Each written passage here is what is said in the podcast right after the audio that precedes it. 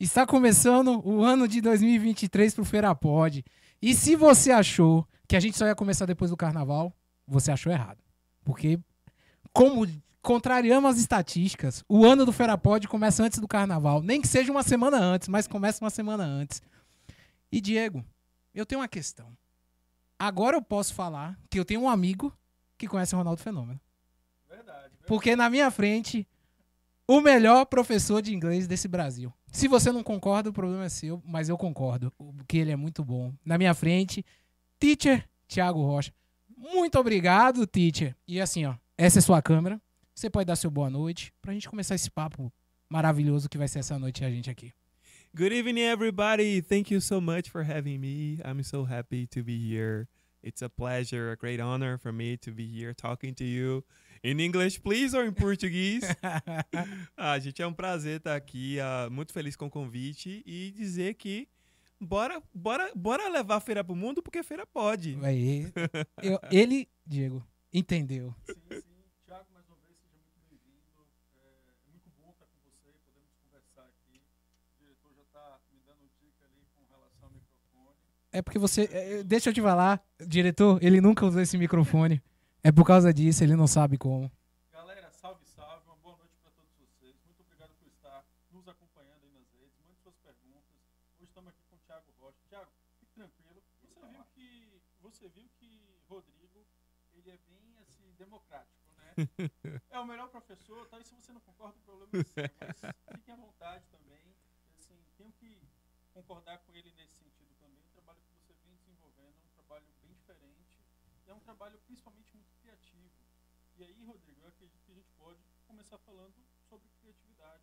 Assim, o, o- e é algo que, com relação à pandemia, eu entendo que as pessoas elas tiveram que inovar nesse processo. Mas, ao mesmo tempo, como é que você é criativo num ambiente Troca o microfone dele.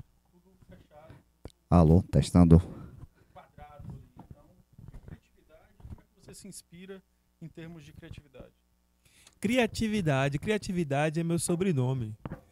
Tiago Rocha é Criativo. Mas desde criança. E a sempre- fonte? E a fonte? A fonte. Rapaz, eu acho. O microfone desligado, mas rápido. Ô, diretor, calma, Tiago, só um parênteses. Ano passado, galera, no Não, fim do ano, ligado o esse- microfone, esse pô, camarada aqui, ligado o microfone. apagada. teacher, esse camarada aqui simplesmente tirou dois episódios Você de tava com o e microfone desligado, vô. Não, tava ligado, pô. Sim, mas deixa agora o teacher terminar. vá. Criatividade, professor. Criatividade. Eu acho. A minha criatividade nasceu é, da escassez e da necessidade de criar o meu próprio mundo para para que minha vida fosse um pouco mais leve. Porque na, eu tive uma infância muito difícil, assim, de realidade social, né? É, e não tive acesso a os brinquedos, a as viagens, as férias, os é, as coisas de lazer, né? Que a gente via na TV e tal. Então é, eu tinha que criar realmente. Então muitos dos meus brinquedos a gente que fazia com garrafa PET, com saco plástico. Eu amava desenhar, então eu- minha mãe trazia folhas de rascunho da- do lugar onde ela trabalhava, eu usava o fundo e aí eu criava revistas em quadrinhos, eu criava os personagens, escrevia as histórias. Então acho desde criança eu sempre fui essa uma criança que sempre tentou trazer coisas novas através da minha linguagem artística, né? E eu acho que a criatividade é uma necessidade de eh, solucionar um problema. No meu caso, meu problema era a escassez de, de recursos para me entreter. Meus irmãos mais velhos do que eu, seis anos, cinco anos, Já não queria mais adolescente, brincar né? não com queria você, brincar né? comigo, né? Então, eu criava meu próprio mundo. Eu acho que a partir daí a minha criatividade ela foi aflorando, mas eu acho que é algo que faz parte de mim, assim, da minha da minha essência. Eu sou uma pessoa criativa por por natureza, assim, é, sem nenhuma é, Demagogia. demagogia, é real. Se você conviver comigo, você vai entender. Eu tô sempre criando. Você vê o mundo em outra perspectiva. Sim, eu mas- brinco com isso porque Diego fala comigo, cara, você é criativo e tal. Tanto que eu fiz publicidade e propaganda, aí as pessoas associam que quem faz publicidade e propaganda é criativo. Não, tem uma grande aspas bem grande aí, porque nem é todo mundo. E eu acredito que criatividade pode ser desenvolvida. Assim Sim. como o inglês, Sim. a criatividade pode ser desenvolvida. Mas, como você, tem pessoas que têm feeling. Sim. Já nascem com esse sentimento de vou fazer as coisas de uma forma diferente. É, Mas e ela é- vai refinando. É. E você vai melhorando Vai cada vez mais. é. Exato. Mas, Thiago, mas tem uma E coisa erro assim. e tentativa, né? Thiago, mas essa sacada, é como eu te falei, né? Te acompanhava antes de você saber que você era de feira. Ah, Aí eu falei, agora que eu sei que ele é de feira, gostei mais ainda. Como foi, de onde foi essa sacada de vou pegar? Porque a gente tá acostumado a ver aulas de inglês, eu já fiz aula de inglês. Sim. Eu achava, o- o- primeiro, era a metodologia que não, eu não curtia muito e não, não prendia minha atenção como uma criança. E quando eu comecei a ver seus vídeos, aquela atuação, aquela produção, aquela, aquela coisa acontecendo, eu falava, caralho, que cara massa, velho. Que teacher massa. E assim, de onde saiu? Por que Thiago foi tão fora da curva? Cara, mais uma vez a necessidade. eu comecei a produzir conteúdo na internet a, a- por dica de um amigo meu. Eu tava dando uma aula já em escola, é, tradicional, só que eu sempre tive esse sonho de ser ator, de trabalhar na TV, de, de escrever filme, de fazer audiovisual, de botar minha cara na tela, de me ver na TV também. Então, é, eu falei, Thiago, você fala super bem, você poderia fazer vídeos assim dando dicas. E aí gente- eu trabalho com infoproduto, aí você poderia criar um curso seu. E aí é, isso vai, ia ser bom porque você não ia ficar preso num ambiente físico, você poderia morar em qualquer lugar do mundo, você poderia fazer seus testes para seus filmes enquanto suas aulas estariam gravadas, suas dicas e tal. Falei, cara, que ideia legal, né? Eu não já tenho, vamos tentar. E aí eu entrei dentro desse universo da internet produzindo conteúdo normal, tipo sentado, é, duas formas de dizer obrigado em inglês. Aí eu falava. Só que eu. Instagram. E aí eu, logo em seguida eu vim no YouTube também. E aí eu fazia esses conteúdos, só que, cara, eu me esforçava tanto para fazer esses conteúdos e não tinha engajamento. E aí eu ficava muito chateado, porque eu fazia o cenário, eu escrevia o roteiro, eu mesmo editava, eu fazia o copy, eu fazia a thumb, eu postava a legenda. É, eu keep aí, nunca tinha ouvido essa, gostei. E aí eu, eu gastava muita energia nisso e, eu- e eu tava trabalhando na escola. Então é uma carga horária sete da manhã às sete da noite, né? Então, é, nesse, nesse, nesse, eu acordava cinco horas para fazer meu conteúdo, deixar pronto, para poder saber o que ia postar. E aí o tempo foi passando, eu fui crescendo lentamente, e aí eu percebi algumas coisas assim na rede que eu, eu tinha que encontrar minha voz e que minha voz tinha que desentoar do meio do, do, do que todo mundo já estava fazendo, senão eu nem ia conseguir é, ter o, o engajamento e o crescimento que eu queria ter dentro da minha rede. Então, Aí foi quando eu comecei a usar as outras armas que eu já tinha, formato de cinema, então vou começar a usar a linguagem mais audiovisual, também sou formado em atuação. Que tal fazer personagens e fazer de forma mais cômica e tal? Eu demorei para começar a fazer isso porque eu sabia que ia gastar mais tempo ainda do que sentar e dar a dica. Né? Porque no meu TikTok eu postava 40 TikToks por semana. Então, e eu gravava tudo num dia só. Sim. Eu postava domi- até domingo. É, então era um pouco menos, às vezes cinco, às vezes quatro. É, mas eu postava nessa média, assim, muita coisa, muito conteúdo mesmo. E eu, mas eu sabia que eu podia fazer mais. E aí eu lutei bastante para eu começar nessa vibe de fazer personagens. Aí eu trabalhava no lugar que essa empresa fechou, e aí eu me vi sem emprego. E aí eu falei, vou ter que voltar para dar aula em escola regular de novo. Né? Quero, eu já pensei que eu não vou mais voltar para escola, agora eu quero focar na internet e tal. Aí nesse tempo ocioso aí foi quando eu comecei a produzir os conteúdos e, e meio que começou a viralizar e ter o primeiro bom. É. Então eu meio que canalizei tudo isso e cara, eu me descobri um, um roteirista de comédia, porque eu era muito de drama. Os meus meus filmes, tudo que eu fiz era sempre drama. E eu não sabia que eu tinha esse feeling para fazer as pessoas rirem. E no conteúdo de um minuto você tem que ser muito direto, né? Tem que vir, a pessoa já vem com um conflito, vem com a, o embate dos personagens, o punchline, a piada tem que vir no início, no meio, no final, e ensinou ainda o conteúdo de inglês e fechou a série. Então, meio que eu fui aprendendo aos poucos, né? E eu fiz um trabalho com a Netflix também depois, é, ver a Netflix e os feedback que eles davam, fiz um, um trabalho para o YouTube da Netflix, uma série, ver o feedback deles sobre a questão da montagem, eu peguei muita coisa dali para usar no meu conteúdo. E meio que isso eu percebi a diferença de como isso me ajudou a engajar e fazer as pessoas ficarem mais tempo na retenção do conteúdo. É porque você foi pro profissionalismo, né? É. Você viu os profissionais começando a fazer e aí você foi Modulando, né? Modulando, encontrando seu caminho. Cara, mas é, é, é porque assim, você falou aí, Pô, dá trabalho. Assim, a gente. Você viu aqui, você tá vendo aqui a estrutura do Ferapod, 67. Hoje é o episódio 67. Estamos entrando no segundo ano do Ferapod. Dá um trabalho.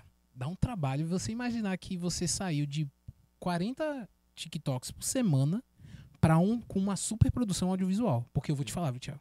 O seu. Ó, eu sou fã do Tarantino. Tipo, eu sou tarantinesco, sabe? Então eu sou chato com direção. Não faço direção nenhuma. Eu só gosto de bons filmes e boas direções. E ver o seu trampo, cara, no TikTok chega de estoa. Assim, mas destoa. Não falo nem pela sacada de fazer pensar essa. Meu Deus, foi no fim de semana passado, quando a gente tava lá em Lauro. Eu tava vendo um TikTok seu do avião, do Walking Dead. Porra, cara, como eu gostei daquele. Nossa, eu gostei muito, muito, muito mesmo. E assim, é um processo que, tipo, quem vê você fazendo o perfil do professor, fazendo o perfil do estudante e conversa com você pessoalmente, parece que você realmente incorpora outras pessoas. Porque pessoalmente aqui você. Eu, eu é muito mais acanhado do que dentro dos personagens. E assim, você, pra mim, eu não conheço, você pode me corrigir, mas pra mim você é o cara que tá mais fora da curva pra ensinar, aplicar uma metodologia, fazer você pensar. Teve também o do, do assalto, do sequestro na- do aplicativo e Ah, tal. sim. Que foi você e a Sarinha, a Sara Barbosa, que quem não assistiu, tá no episódio do Ferapod também. Ela já veio aqui conversar com a gente. Vocês atuando e tinha assim, vocês aplicando uns verbos que eu falava, nossa, fixei isso na cabeça. Que massa. E que é como você faz, né? Você contorna toda a situação. E tem muito sketch, né? Sim. Que é o termo. Que é tipo muito. Eu lembro o início do Porta dos Fundos. Sim. Inclusive, já fui até cotado pra ser roteirista do Porta dos Fundos. E aí, por que não foi? É, levou a. Uma das, uma das produtoras mandou meu perfil pra eles. Pra Sim. eles verem meu conteúdo e me deu essa. Esse trabalho, essa indicação, né? Só que eu tô esperando, eu não recebi nenhum, Ah, nenhum retorno, né? entendi. Mas, é, assim, o lance da, de produzir coisas assim tão pá, pra internet, a minha. Eu não tenho medo de trabalho, assim. Eu sou uma pessoa muito esforçada e, e trabalhadora também, assim. Mas a questão é que na internet, você, se você prisa muito pela qualidade, você perde em quantidade. E, infelizmente, na internet, você precisa ter quantidade e qualidade. Então, para você crescer, eu, não, eu poderia fazer um vídeo daquele e postar um daquele por semana. Eu não ia crescer se eu postasse um vídeo daquele por semana. Sim. Muito bem produzido. Mas é porque é muita informação. As pessoas são. Quem não é visto não é lembrado. liter- Nunca, nunca, nunca essa palavra, essa frase se fez tanto sentido quanto nesse tempo agora, né? Você tem que ter volume. E aí, à, medida que você vai criando volume, você vai afinando a qualidade. Não adianta você tentar começar a criar conteúdo para internet. Ah, não vou começar porque eu não tenho a melhor câmera, eu não sei escrever roteiro, eu não, eu não tenho o melhor computador para editar.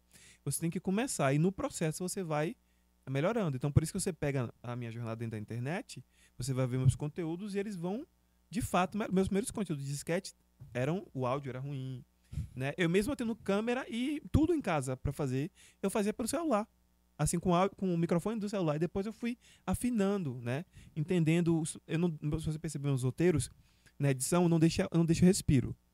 Nunca fica segundos de silêncio. A não ser que seja muito importante dentro da narrativa. Porque é um falando por cima do outro, para a pessoa não ter tempo de respirar. Sabe? A informação, pá, pá, pá, pá, pá, pá, pá. Câmera contra plano, plano contra plano, plano, plano trilha sonora. Se, te se, se tiver é, espaço para efeito é, visual, eu boto também, sabe? Tudo que eu puder para segurar a atenção das pessoas, porque hoje tempo É é, uma dinheiro, competição, né? e é é uma uma competição para ver quem tem mais louca. eyeballs. E é uma né? competição de um dedo pra cima, né? É, Exato. Do três contrário, segundos se não segurar. gostou, eu arrasto. É. E, e isso é muito agressivo, porque assim, Thiago, é, você faz um conteúdo bacana e as pessoas, Um por dia. beleza, elas querem mais conteúdo bacana. É isso que você falou. É. E isso vira Uma bola de neve. É. uma, uma bola de neve. Porque você falou aí no começo do teu medo, sabendo que isso ia trazer uma maior demanda para você, e Que aí foi horas? quando você pegou e acabou saindo do, do emprego mais. do emprego que você tinha anteriormente. Sim. Mas assim, hoje a tua, digamos assim, o teu core business é a produção, essas produções para a rede social, ou você hoje já tem ou um empreendimento, Thiago, que é o teu curso? Então, hoje eu estou trabalhando em cima da minha marca como branding, né? O Teacher Thiago Rocha. Então, É, hoje eu trabalho para uma, uma escola que é a Fluency Academy e, e eles trabalham com creators. É a maior escola de idiomas da América Latina, né? E eles escolheram alguns creators para ser a cara dessa escola. E aí eu fui um desses escolhidos para estar. Então, assim, é um investimento assim absurdo de mídia. Então, talvez vocês que estão assistindo aí, vocês vão ver muitos anúncios com o, o teacher Thiago na, no YouTube, atrapalhando seus vídeos ali.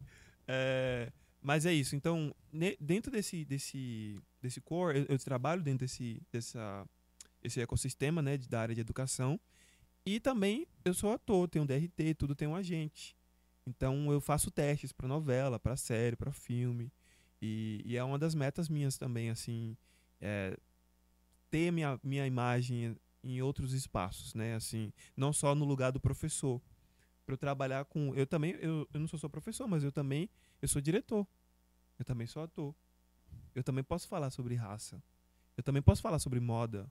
Eu gosto muito de me de eu tenho meu estilo. Então eu posso falar sobre várias coisas. Então eu estou tentando fazer com que as pessoas me consumam, me consumam como um produto, não só o produto de inglês, mas como uma pessoa relevante que vai ter coisas legais para agregar nas vidas delas e, e consequentemente as marcas vão me ver não só como teacher Thiago, senão vai vir só marca de escola para trabalhar comigo, né?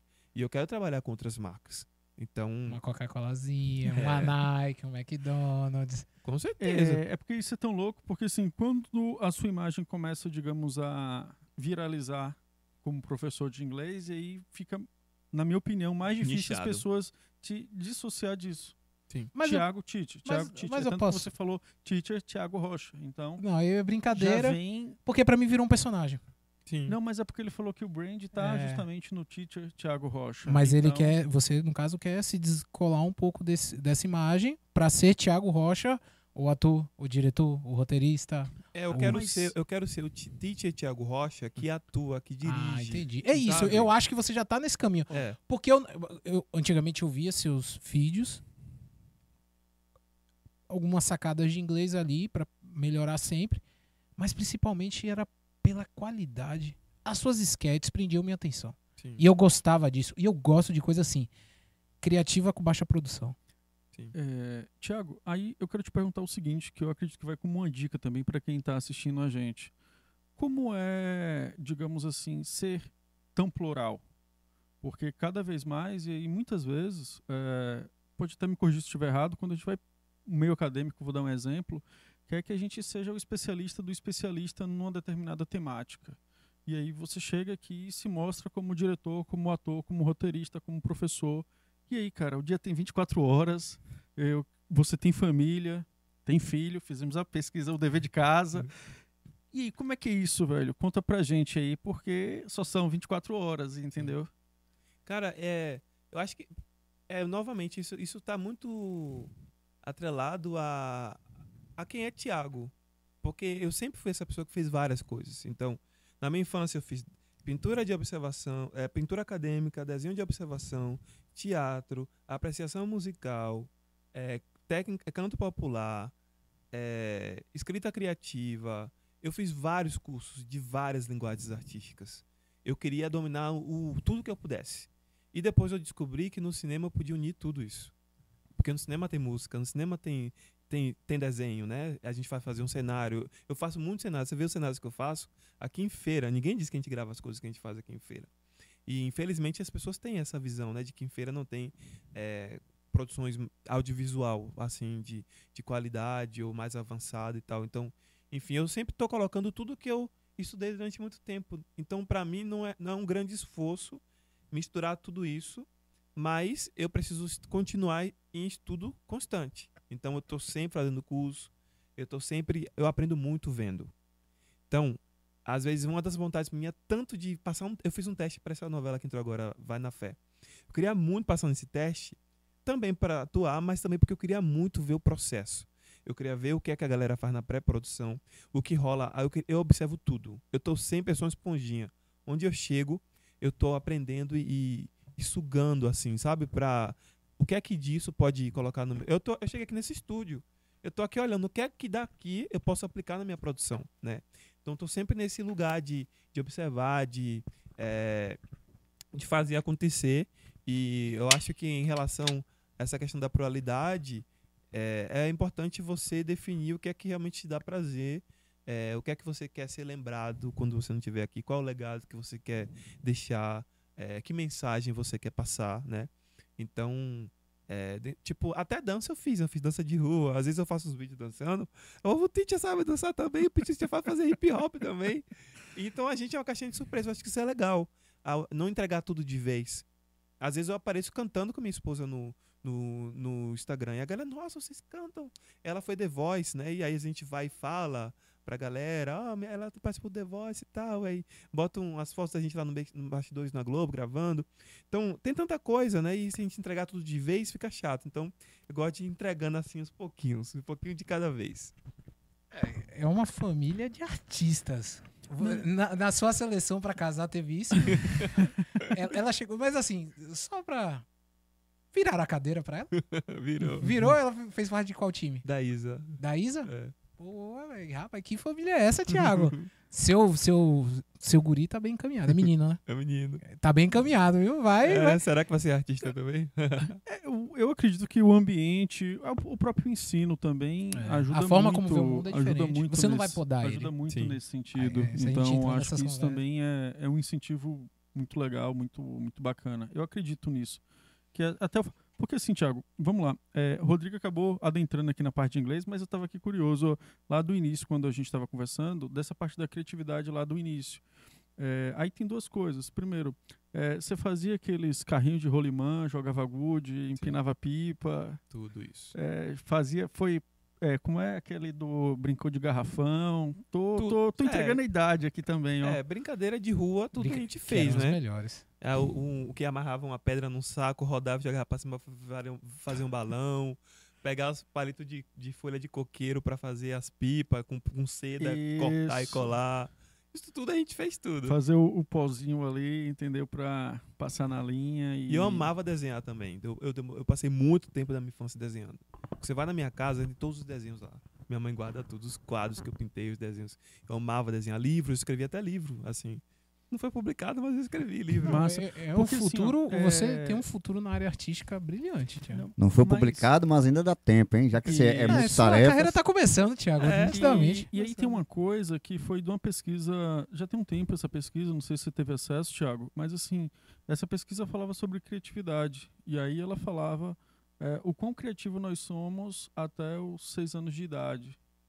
E aí é, é extremamente interessante como essa linha ela vai reduzindo. E aí o que mostra no final é que mais ou menos quando a gente sai da, do ensino fundamental, do ensino médio, né, para iniciar na universidade, cara, já é 2% ali que ainda são criativos. Eu, eu gravei esse número. Ah, matrícula. Então, assim, é como se fosse mais ou menos assim, pô, funil. a escola fez o seu papel ao matar a criatividade, Sim. ao botar a gente num processo normativo de ausência dessa criatividade. E aí eu, eu volto nesse assunto para te perguntar bem assim, qual é a essência, né, de, de não perder essa criatividade com o decorrer do, do tempo, com o decorrer dos anos? Cara, eu burlei muito o sistema do meu jeito para que eu não pudesse deixar de criar. É, eu, sou uma- eu sou um aprendiz visual. É, eu, eu tiro fotos mentais de tudo que eu quero aprender. Então, quando eu ia estudar e fazer as provas, eu tirava fotos mentais dos livros. E quando caía a pergunta, eu lembrava, eu virava a página, sabe? Zorra. minha mente é bem, bem visual, assim, desde muito cedo. E as disciplinas que davam abertura para que eu fosse criativo, que eu eu botava, jogava duro. Então, em português, eu não fazia um, um, um dever de português. Tudo eu improvisava na hora. E eu me lembro que teve uma vez que a gente estava estudando, estava na quinta série e estava estudando gêneros literais, literários. Aí aí um deles era ficção. E aí a, a trabalho era escrever um- uma página de um texto de ficção. Eu não tinha feito. Eu levantei meu caderno e inventei uma história com início, meio e fim. A professora chorou e falou: Por favor, me dê esse caderno que a gente vai imprimir esse, esse coisa pra botar no mural. Aí você falou, a senhora não gravou, não? Aí eu mostrei pra. Aí eu fiquei com. Eu pensei que ela ia brigar. Aí eu falei: É, é eu próprio, inventei agora. Ela falou: Menino, você tem muito talento, você vai ser um grande escritor. Você já sabia a A estrutura narrativa certinho. Início, meio e fim. Porque eu treinava muito isso com os livros de, de, de é, comic books, né? Esses Sim. Quadrinhos? de quadrinhos que, a gente, que eu fazia na minha né? infância, gibis. Eu, eu criava meus personagens.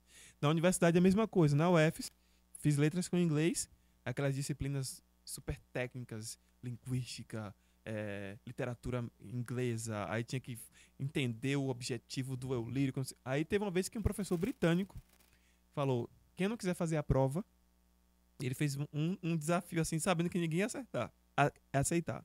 Quem não quiser fazer a prova sobre esse é, acho que era o Arvin, era um, um escritor inglês, pode escrever o primeiro capítulo de um livro como se você fosse o escritor. Considere o tempo histórico, a, o tom narrativo. Ele, ele jogou esse desafio. Eu, o professor, posso hora- fazer? Pode. Tirei 10. E ele falou pra mim: Você é um grande escritor. Eu, eu, isso pra mim foi muito. Teve um, um significado muito grande, porque ele é professor de literatura inglesa, então ele estuda isso a fundo, né? Um você doutor. escreveu em inglês. Escrevi em inglês no primeiro capítulo de- desse livro. Você é 25 estrangeiro, né? Páginas. 25 páginas. Então, tipo, foi muito massa receber esse feedback. Então, durante a, da- durante a minha vida, eu sempre que eu pude deixar a criatividade aflorar, eu, eu me coloquei nesse lugar. Então, já escrevi peça de teatro que foi selecionada em festival nos Estados Unidos. Levei atores de feira para apresentar nos Estados Unidos, 10, at- 8 atores de feira, um musical que eu escrevi em português, depois traduzi para inglês, ensinei o povo as falas. No final da peça, o povo vinha falar com os atores, pensando que o povo falava inglês. Eles só memorizaram as falas da peça. Uma hora de peça. Apresentamos um monte de lugar lá nos Estados Unidos. É, filme que eu já fiz. Tipo, eu tô sempre criando e tô sempre querendo ter a oportunidade de contar uma história nova. Eu acho que essa é a minha, a minha essência. Então, se você quer explorar a sua criatividade, é, eu acho que é isso. Criatividade, quanto mais você tem, quanto mais você usa, mais você tem. E é um músculo. A criatividade é um músculo. Perfeito. É, então, tipo, eu fiz um trabalho com a Netflix, eu falei pra vocês, né? Fiz um, eu dirigi uma websérie pra Netflix Brasil. Os Deraldos. Pra eu, eu, antes de eu fazer essa websérie, eu fiz um pitching pra eles de um projeto meu. E no meu feedback, eles falaram, eles escreveram, a sua criatividade é muito afinada. Eu fiquei muito feliz também, porque são pessoas que estão no, outro patamar que eu quero chegar, né? Os executivos E que falaram vê muita mim. coisa, né? E que vê também. muita coisa. Então, É, eu acho que isso é a grande diferença. Então eu amo criar, eu acho que criar faz parte de mim, mas tem gente que tem dificuldade realmente de ter ideias. É, cada um tem seu método, tem seu processo, eu tenho o meu. Então eu geralmente começo com um conceito. É, às vezes esse conceito vem pra mim através de um, um objeto. Eu fui numa loja aqui em feira, tinha um monte de guarda-chuva de cabeça para baixo. Quando eu vi aquilo ali, eu vi uma cena de uma peça. Eu comecei a es- escrever essa peça. Anos depois, essa peça foi para os Estados Unidos. Essa que eu tô falando para vocês. Então, uma- um conceito artístico de uma loja inspirou isso e foi apresentada para milhares de pessoas. Foi que uma loja ou foi um bar? Oi? Foi uma loja ou um bar? Foi uma loja com Uma vários loja. guarda-chuvas de cabeça para baixo aqui na Getúlio. É que tinha um bar aqui, não sei se existe ainda, no Siriguela. Que era assim, a entrada era. Existe. Existe ainda, né, diretor? Só que esses eram todos pretos, esse ah, não, guarda-chuva. lá era colo- eram coloridos, então era outro. Foi uma loja. Então é isso. Era do assim. metal. Tem que estar aberto. Olha, esse vídeo do avião que você falou até viralizou, né, no TikTok. Eu vi um milhão, já tinha um É, milhão de eu fui, eu fui pular de paraquedas para um evento de, de inglês. Aí quando primeiro eu pulei, era outra pessoa. Aí eu pulei de paraquedas. Aí quando o outro foi pular, eu vi, gente, tem um monte de avião aqui. Eu não posso ir embora sem gravar um episódio de English Please. Peguei meu bloco de notas, em três minutos escrevi o roteiro, pedi o pessoal para gravar para mim. E nem imaginava que ia viralizar assim. Mas foi muito Sim. legal. E você usa uns recortes, calma aí, Diego, pra não fugir do tema. E você usa uns recortes que é do próprio série Walking Dead, cara. Uhum. E aí ficou muito bom, velho. Porque você soube usar. É aquilo. Eu acho o Tarantino o maior cineasta porque ele faz uma cena de almoço ser a coisa mais maravilhosa do mundo. é. Ou, a, ou a cena do, mente do, do bar, aquela do Bastardos Inglórios, que ele faz, aquela cena maravilhosa do cinema, e é só todo mundo sentado numa mesa de um bar. Não é uma super produção. Storyteller. É um storyteller retado. E você faz isso nos seus vídeos. Que ali é o Teacher in English. É o teacher sentado. Pra quem não assistiu, assista. Que é bom pra caramba. É você sentado no avião e depois você fora do avião. Que você faz os dois personagens. E aquela... Aquele debate. Que tem Sim. até um lá ele. É. Que tá se popularizando pelo Brasil afora. Que eles não sabem usar. Mas aí tem o lá ele e você usa. Eu falo, caramba, velho. É muito inteligente. Eu não tinha oportunidade não te conheci, não conversei com você, mas eu já sabia que você era muito bom. É porque Obrigado. no que o Thiago falou, tem uma questão também de estar preparado para o improviso. Eu acho que quanto mais você vai exercitando esse músculo da criatividade, você está preparado também para as oportunidades. Eu vejo muito disso. Você chegou ali e tal, pô. Imagine você chegar e falar assim, pô, vou chegar em casa, vou escrever um sketch para Não dá tempo. não ia rolar, E entendeu? você vai quebrando essas barreiras de vergonha também, né? não, não no ia Catar rolar também é assim. No para você Catar- chegar e desenvolver. É isso aí. No Catar, ele levar, a CBF levou a gente, levou a gente pra uma ilha. E aí chegou lá, tinha um monte de shake dançando com espada. Eu falei, gente, isso aqui tem que virar uma, um- uma cena. Chamei o shake ele, você topa participar de um vídeo aqui? Topo. Eu gravei o vídeo lá, eu escrevi no bloco notas enquanto almoçava. Chamei os meninos pra filmar pra mim. Viralizou de novo, assim. Tipo, é, às vezes essas coisas assim que não for tão planejada, rola assim, é, dá mais é, resultado do que coisas que você sentou. Planejou, pensou demais. Você falou já algumas vezes em viralizar. Qual foi o primeiro vídeo seu que viralizou, que você falou, pô, eu acho que eu encontrei a a, onda. Exato, virei a chave, encontrei o fluxo. Cara, o meu primeiro vídeo que viralizou não foi de sketch. Eu, eu, eu fiz uma coisa. Eu tava tentando entender como eu conseguia encaixa- é, alcançar uma fanbase forte que fizesse meu conteúdo viralizar. Então aí eu pensei, cara, música, música geralmente tem muitos fãs. Se eu jogar um desafio e no final a pessoa descobrir que ela sabe responder porque ela é fã dessa pessoa. Aí eu fiz essa sacada, tipo assim, como você diria, a- a- o vídeo era assim, como você diria em inglês quem manda no mundo? Who run the world? Como você diria em inglês Auréola? Halo. Essa é para os fãs da Beyoncé. Para mais dicas de inglês, me segue. Só isso. Aí, dentro. É um vídeo de 15 segundos, literalmente. Esse vídeo viral foi o meu primeiro vídeo que bateu um milhão. Aí eu. de- Qual plataforma? no TikTok. Aí quando eu parei pra pensar, eu falei, cara, eu quero que eu fa- Aqui, ó. Eu, eu peguei o o público que quer aprender inglês, porque é um, é um desafio ativo. Então a pessoa, eu, eu, eu falo e dou a pausa pra pessoa responder, depois eu dou a resposta. Então eu já tenho esse hook no início aí, esse gancho de quem quer aprender inglês. Segundo, ela vai perceber que ela sabe uma coisa que ela nem sabia que ela sabe. Então tô trazendo a consciência, tirando um conhecimento, um vocabulário passivo para se tornar vocabulário ativo. Então a gente já está mexendo com outra coisa aí na, na cabeça da pessoa. E por fim, tem a questão emotiva, a questão da identificação com o artista que ele gosta. Esse professor falou da, da, da minha artista favorita, eu vou seguir ele, vou divulgar. Aí eu comecei a fazer isso com todos os artistas. One Direction, E é uma fanbase pesada essa É. daí que você chegou, viu? Rihanna, Justin Bieber, eu fiz com todos os maiores. Então eu viralizei muitos vídeos nesse formato. Aí chegou um momento que a galera cansou. Eu, eu, gra- eu gravava 40 vídeos desse toda semana. N- Aí foi 40 nessa temática. Nessa temática, assim, 40 por semana. Eu fazia de todo mundo. Durante quanto tempo? Eu descobri um monte de banda de K-pop que eu nem sabia que existia. Isso é uma O Why Se fanbase. Eu Te Pego foi também na, no fluxo? Não sei se tem uma fanbase grande, Quem? o Why Se Eu Te Pego. Aí Michel eu já tô Teló? falando da música já. Michel Isso. Teló? Não, acho que não é do É tempo, só, não. é, é, eu só faço de artista internacional. Ah, ok. Porque é inglês, Não, né? mas eu tô falando porque a música viralizou. Ela foi Sim. cantada em vários idiomas. Ah, mas isso aí já foi bem antes. É bem talvez não antes, pô. seria- No Ai, se eu te pego, é bem É antes. bem antes. Eu acho que ainda tava na Ah, então foi. ainda. Ok. E aí eu rolei isso, esse processo de fazer isso, aí depois que um grande formato seu te consolida, eu saí de 9 mil seguidores pra é, 130 mil Isso nas fanbases. em três meses. Isso nas fanbases. Com esses fanbases me empurrando. Três meses. Aí chegou um momento que eles cansaram e eu também já tava cansado de fazer isso. E aí eu falei, cara, eu vou ter que descobrir um outro formato, ralar a cabeça pra poder pensar em uma coisa nova. Antes de você entrar, quanto tempo você ficou fazendo esse conteúdo? Três meses. Três, Três meses, ele falou. É. Ah. Então, 3 vezes 40. Eu sou 120. péssimo. Vídeo pra caramba. 120, é. Mas aí foi 120. Vamos lá. É, Um você mês. fazia 40 por semana. Sim. Então a gente tem que fazer a conta aí aproximadamente 160 Por vezes mês. 3. Entendeu? Aí você tem Sim. A, a informação. Que aí dá o quê? Eu não sei 160 vezes matemática, 3. gente. 300. É, 480. É muita coisa, né? 480 Muito, vídeos. muito aí. vídeo. Você tá É, louco, É bicho. muito, eu era uma máquina. E também, eu- como eu sou muito bom de câmera, Era rápido. como você diria, não sei o que lá, não sei o que lá, não sei o que lá. Esse aqui é pra fã da Beyoncé. Quando você querer, tá, tá, tá, troca a camisa. O diretor ia é gostar de trabalhar com você, Tá? Eu sou a máquina de fazer conteúdo. Você. Não, tipo, você é uma máquina mesmo, porque você fala assim, ah, eu fazia 40 conteúdos por semana, tô tranquilo, vou fazer. Vamos fazer e vamos pra cima. Rodrigo, quero só dar uma, uma interação aqui com a galera no chat, beleza? Ah, o chat tava. Pergunta se o chat tava com saudade da gente, Diego. Pois é, velho. É, pode, pode perguntando aí. E aí, pessoal, vou- vocês estavam com saudade da aqui. gente? A gente tava morrendo de saudade de vocês. Assim, a gente. Tem a nossa fanbase aqui também, Uhum. viu, Thiago? Ah, São muitos e são sensacionais, Que viu? massa. Ô, Thiago, teve a, a galera aqui que começou, teve a Erika Barbosa. Aí eu até lembrei de uma brincadeira aqui. Good evening ou good night?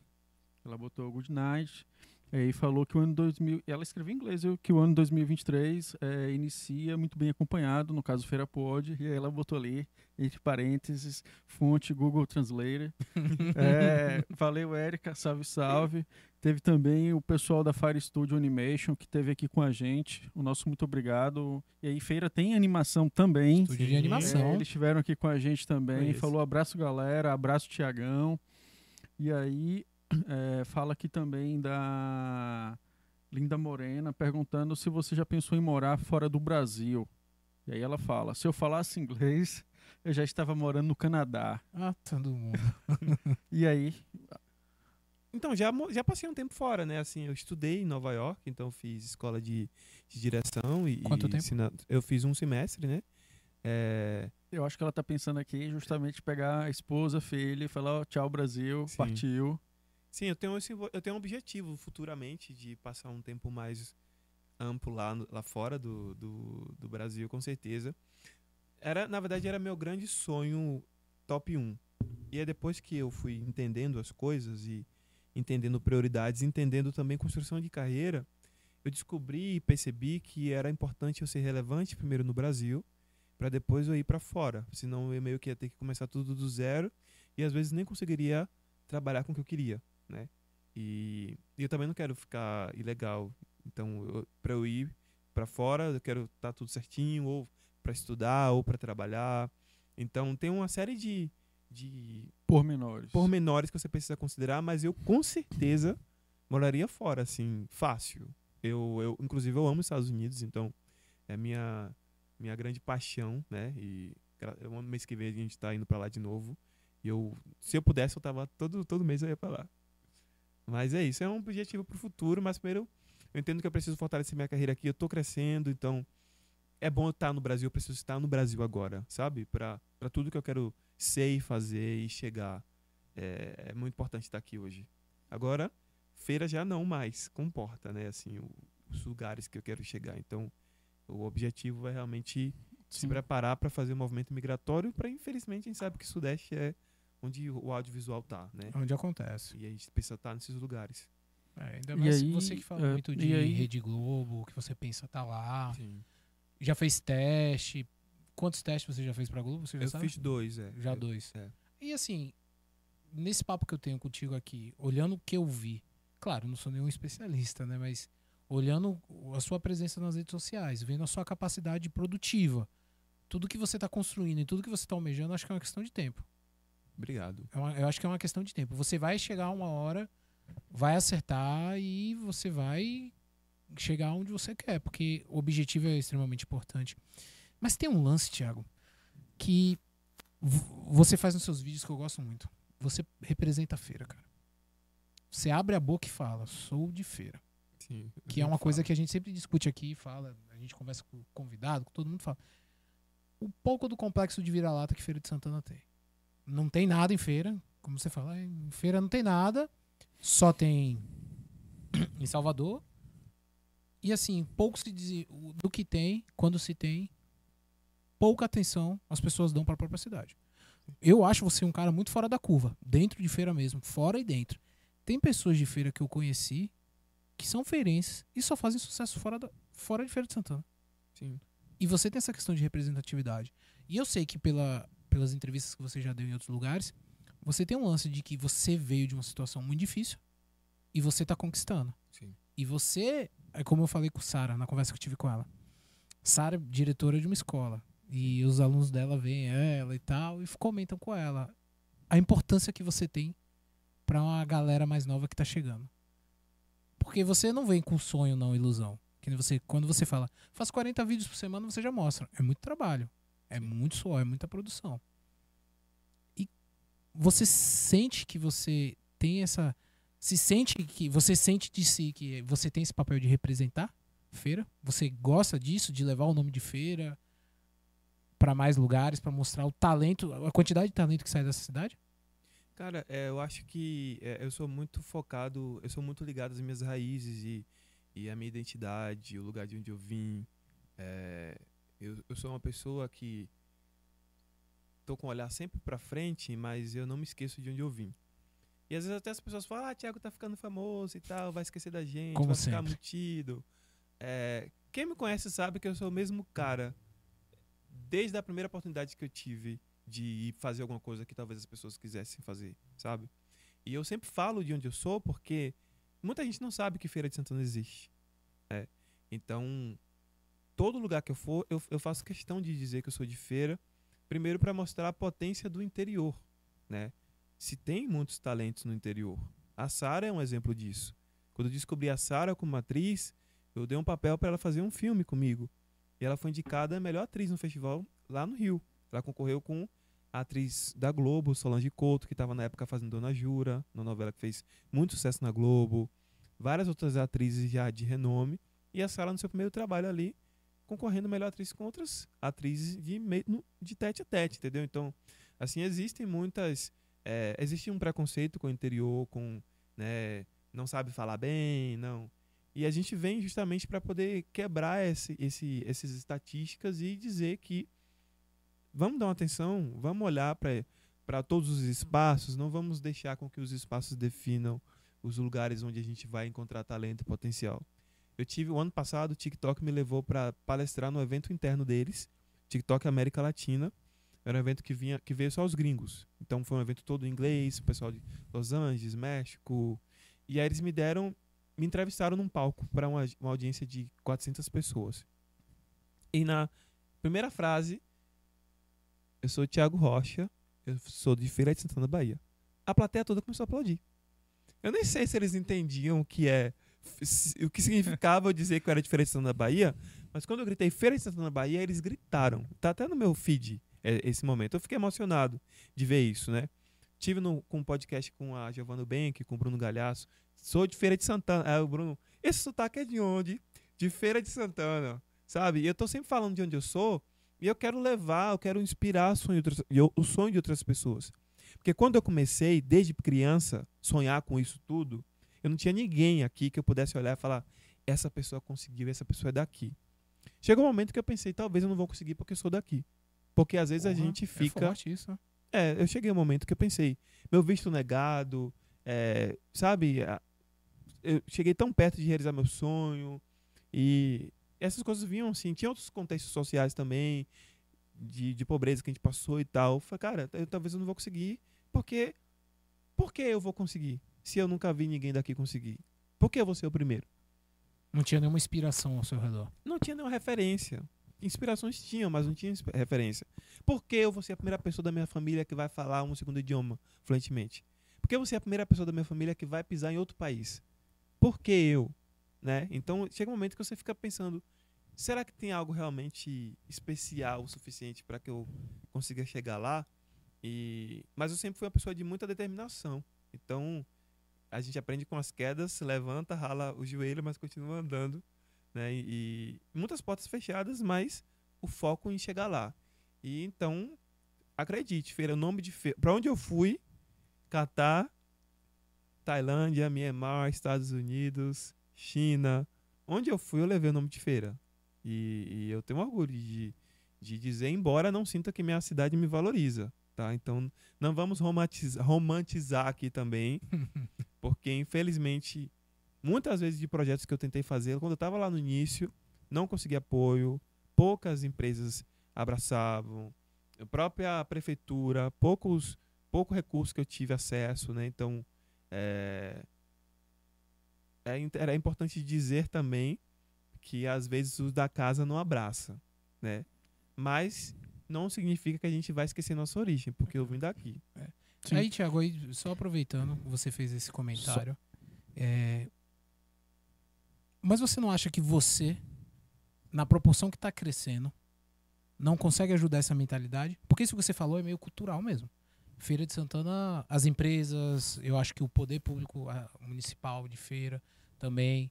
Eu não vejo eles realmente abraçando grandes projetos, tanto que a gente, o grande projeto cultural que a gente tem em feira é a Picareta, depois é o que? O Banda Anunciador, posso colocar assim, é o segundo grande maior evento cultural. Aí de festas populares você está É, falando. Mas assim, eu, eu não vejo incentivo e tal. Que falta. Eu acho que do jeito que você cresce, na proporção que você cresce, você pode ser um porta-voz. Eu tô só chutando aí minha opinião, claro. Você pode ser um porta-voz pra isso. Porque, pô, a gente aqui, a gente tava conversando aqui em off. A gente sabe um pouquinho dessa dureza que é não ter apoio no início. Mas, Rodrigo, me corrija se eu estiver errado, Thiago. Eu acho que o Thiago está falando muito mais aqui da, de um processo de construção mesmo.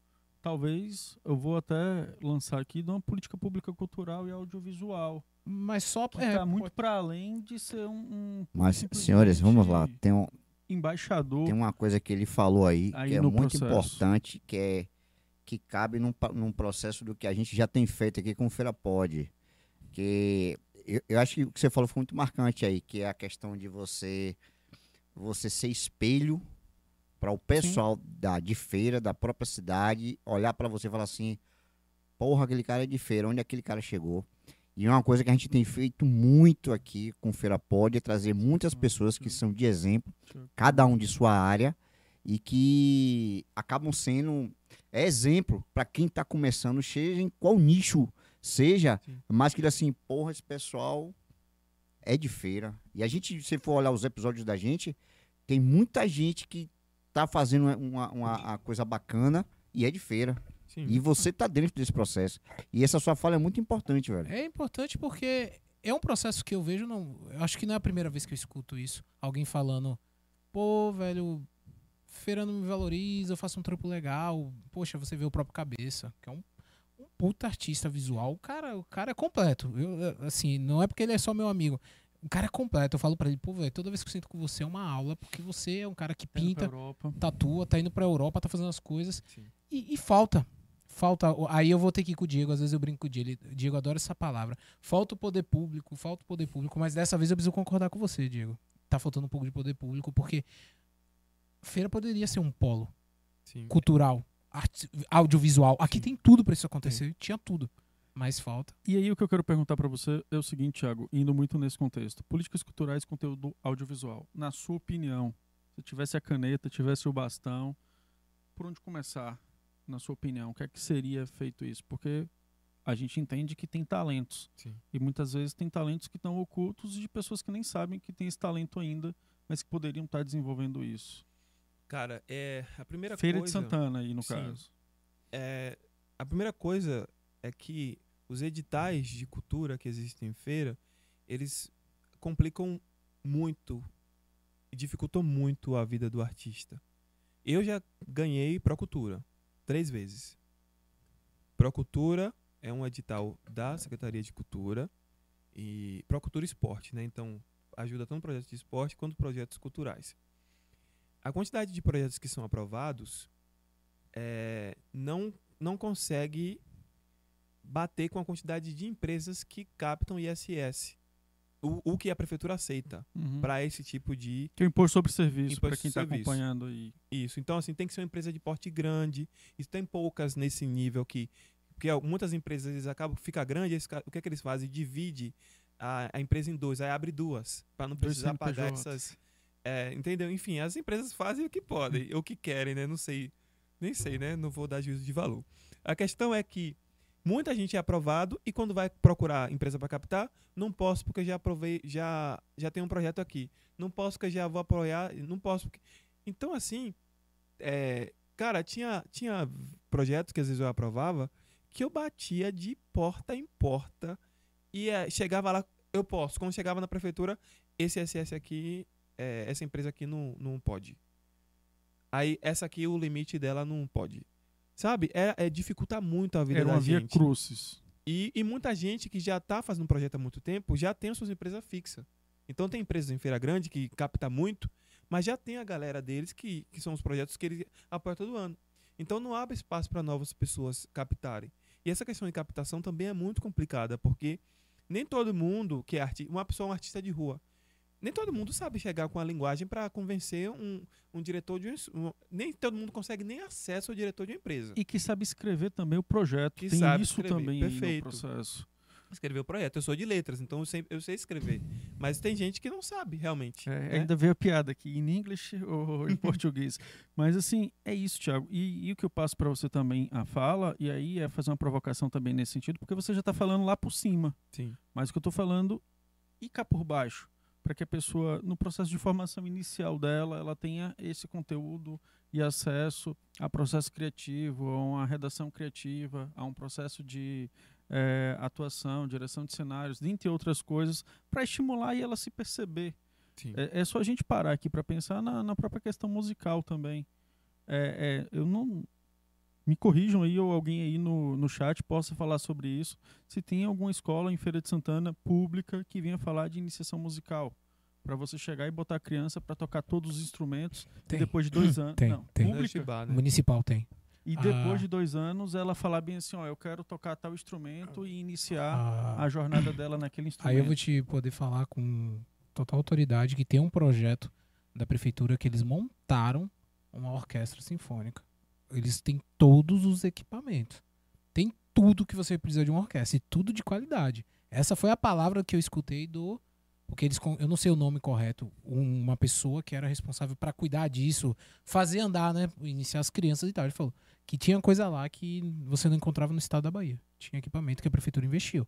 Aí eu não, aí o que acontece? Eu não sei o que acontece depois, mas que existe, existe uma estrutura. Está vinculado ao processo educacional dessas Tá, crianças. tá, tá dentro da grade curricular dessas crianças da- do município. Mas, Mas, o que isso é que geralmente é uma pandemia. escola modelo, né? Assim, não, é, não chega para todos. não é pra todos. Aí que vem o grande é problema. Você não tem uma capilaridade. Você não chega na escola do, vamos dizer, do distrito tal, bem distante daqui do, do centro. Você não Sim. encontra, provavelmente. Você vai encontrar numa escola modelo e tal.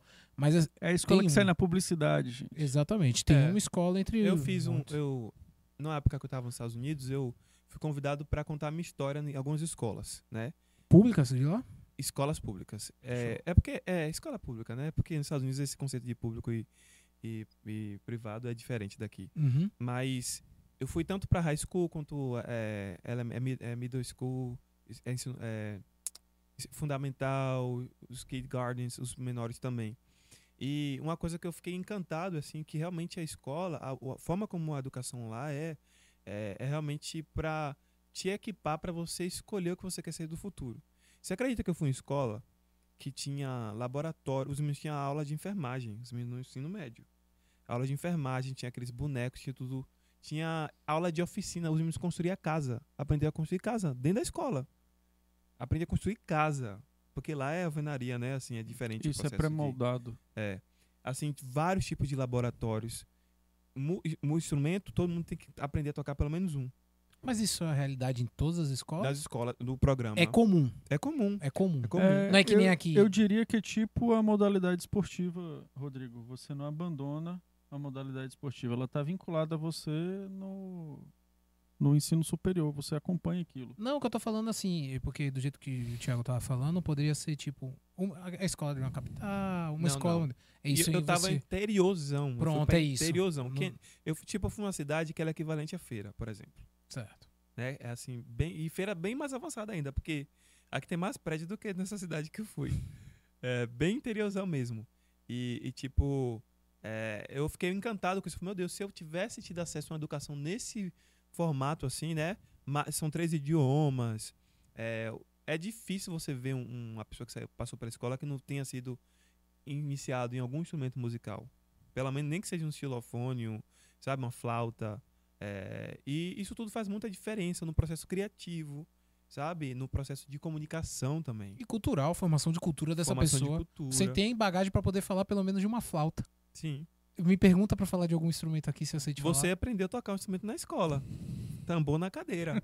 Não tocou, não? falar. É, Os pagodes na cadeira. que É, não- o diretor aí do pago- aí, Acho que o aí- diretor aprendeu a tocar bateria lá. Aí na- tocou na foi bateria na, na cadeira. Mas é isso. É, e é legal ver esse exemplo porque, pra mim, a visão que hoje tem é que a educação pública dos Estados Unidos, é claro, não sei as diferenças, tá bem defasada. Mas na sua Também. opinião, por onde começar? E com a sua experiência? Cara, eu acho que tem que rever o, o currículo escolar. Porque se quer mudar a sociedade de, em uma grande escala tem que vir na educação de base. E, e tem- não, não tem que ser um privilégio de Sim. quem estudou no colégio modelo. Eu estudei no colégio modelo. Eu me sentia como se eu estudava na escola particular. Que tinha sorteio, Que você tinha- lembra é, desse, tinha pe- desse sorteio, período? eu Tinha sou- O, sorteio. o modelo. Tinha sorteio. Eu pô. sei, eu assistia, pô. Eu Porque eu me, sen- estu- me formei no Assis. Eu e o diretor se formamos no eu me Assis. formei no modelo. Até o livro era comprado. Eu achava, nossa, eu estudo numa escola semi-particular. né? Essa parte eu não sabia, PPP, não, velho, né? que Os livros comprava... era você, não. estudante, comprava o livro. No terceiro ano, no ensino médio. No ensino, médio. médio, Eu também do comprei no Assis. No primeiro Assis eu comprei. No primeiro ano, os livros. Zorra. Ah, era um livro. na frente da prefeitura pra quem vender, pra o- comprar livro usado, que era mais Era. barato. Isso. Era maravilhoso Era aquilo. assim. Naquela filhão. feira ali eu já fui, mas não sabia A que... editora, a editora ia dentro da escola, não era isso, Thiago? Eu não lembro dessa parte não, porque eu comprei todos os meus usados. Ah, tá. Eu lembro que a editora ia na escola, mas ali ia em sala em sala, falando do livro. Sim.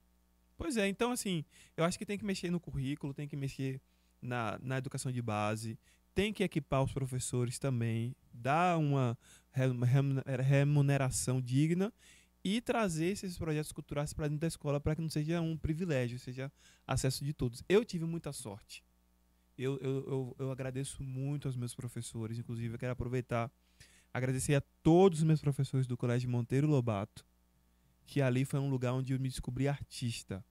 Assim, a diretora Adriana na época, os professores, a professora de inglês, a professora, nossa, a professora de inglês, a professora Carla Ricarte, ela marcou minha vida. Ela, eu sempre falo isso pra ela. É, e a escola, você tem ideia que dentro da escola até hoje tem uma exposição com os quadros que eu pintei? Porque era eu e outra menina, também do Santo Antônio. A gente pintava as telas nos eventos, aí a diretora apoiava a gente, conseguiu para fazer estudar no Cuca. Esses cursos que eu fiz no Cuca, não é que minha família tinha condição, não. A escola, a diretora da escola que me botava. Ela conseguiu também a vaga para eu estudar lá no, no eh, Colégio Modelo. Os, os professores também do Colégio Escola Municipal Antônio Carlos Coelho. Os, colégios do colégio, ah, o- os professores do Colégio Modelo. Eu tive muita sorte de ter muitos professores que me ajudaram a potencializar a minha arte e não me, não me podaram. Né? Então, eh, nesse quesito, eu posso dizer também que a sorte eh, bateu ali também, porque é isso. Eu tive aula com o Marcos Moraes. Ah, eu também, foi meu professor. E ele me deu aula de desenho. Você falou agora aí, e Marcos Moraes foi o professor que mudou minha vida.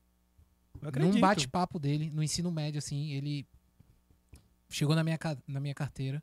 Eu nunca esqueço isso. Ele, eu ele foi meu professor no curso de design gráfico. É, ele foi mas ele foi meu professor no Assis, eu tive essa sorte.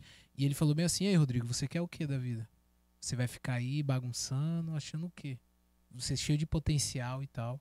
E graças a ele foi quando ali na reta final eu falei: "Vou me dedicar um pouquinho Sim, pra passar no vestibular e não ser mais um de uma estatística". sim. E, E falar em foda. estatísticas, é importante falar disso. Sobre as estatísticas. A gente. É, eu, eu acredito que eu tenho uma responsabilidade muito grande, porque eu carrego é, uma, um bairro, o nome de um bairro na minha, na minha biografia, que é o Santo Antônio dos Prazeres. Sim. né? Então, na época que eu cresci, um dos bairros mais perigosos da cidade e um dos bairros com maior índice de prostituição infantil do Brasil, que saiu no Fantástico, inclusive. Então, assim, é, cresci num ambiente extremamente hostil. Assim, de às vezes ir pra igreja e ter que se jogar no chão porque tava tendo tiroteio do lado da igreja. De ver a maioria das crianças que cresceram comigo morrer, assim, levadas no tráfico, presas. Então, dentro desse ambiente, a gente não se espera que dali vai sair um cara que vai desentoar. E eu lembro que quando eu ia pra rua, minha irmã fazia eh, piano no Cuca. A igreja conseguiu uma bolsa pra ela, né? E aí ela me levava, porque não tinha com quem eu ficar. Eu ia pro Cuca, ia descia pra sala de desenho, ficava lá. Tem uma, uma, uma, uma sala tipo subterrânea, Sim. que é onde tem as aulas de pintura. Mas eu lembro que quando eu passava no ônibus pela cidade, eu pensava assim, criança, um dia eu queria ser o melhor em alguma coisa daqui dessa, eu queria ser o melhor de alguma coisa aqui nessa cidade. Eu pensava nisso, outro dia eu tava lembrando disso. Um dia eu queria ser o melhor em alguma coisa que eu fizer daqui de Feira de Santana. E, tipo, isso ficou na minha. meio que ficou reverberando, assim, na, na minha cabeça. Eu acho que talvez o, a palavra melhor era o vocabulário que eu tinha Uhum. naquela época, mas depois eu entendi que eu queria ser relevante, né, ao ponto de ser um da- uma das figuras importantes da minha cidade. Hoje eu carrego isso, assim, é, feliz em poder ser essa representatividade. E principalmente por ser um cara preto de periferia, né? Então, é. E, e muita gente às vezes fica, nossa, você e tal. Mas é você mesmo. E se acostumem, porque vão chegar outros Tiagos, outras Saras, outras pessoas, outras potências negras também dentro da sua, dentro da sua arte, do seu trabalho, da sua, né, do que você faz, né, com a, com a excelência para ocupar esses lugares, né? Quando eu, quando você abre o YouTube, você vê um anúncio de um professor de inglês preto fazendo a propaganda de um curso de inglês. É, eu te pergunto, quantos anúncios você já viu professores pretos de inglês fazendo na internet? Eu poderia te dizer só dois, ou um. Mas por quê? Porque geralmente língua está atrelado a. Exterior. Língua, geralmente é aprendizado de línguas, assim, na verdade, dominar de língua, domínio de outro idioma, ser fluente, tá atrelado a uma classe social Sim. que tem mais recursos, né? E a classe preta tá na parte ba da base, né? Então, desentoa você ver uma pessoa nossa, você foi dar uma palestra em inglês para o TikTok global. Você foi escolhido pelo TikTok ano passado para ser a cara de uma campanha do TikTok global, escolher duas pessoas do Brasil, escolher você e outra pessoa. Isso quebra um padrão, isso quebra uma expectativa.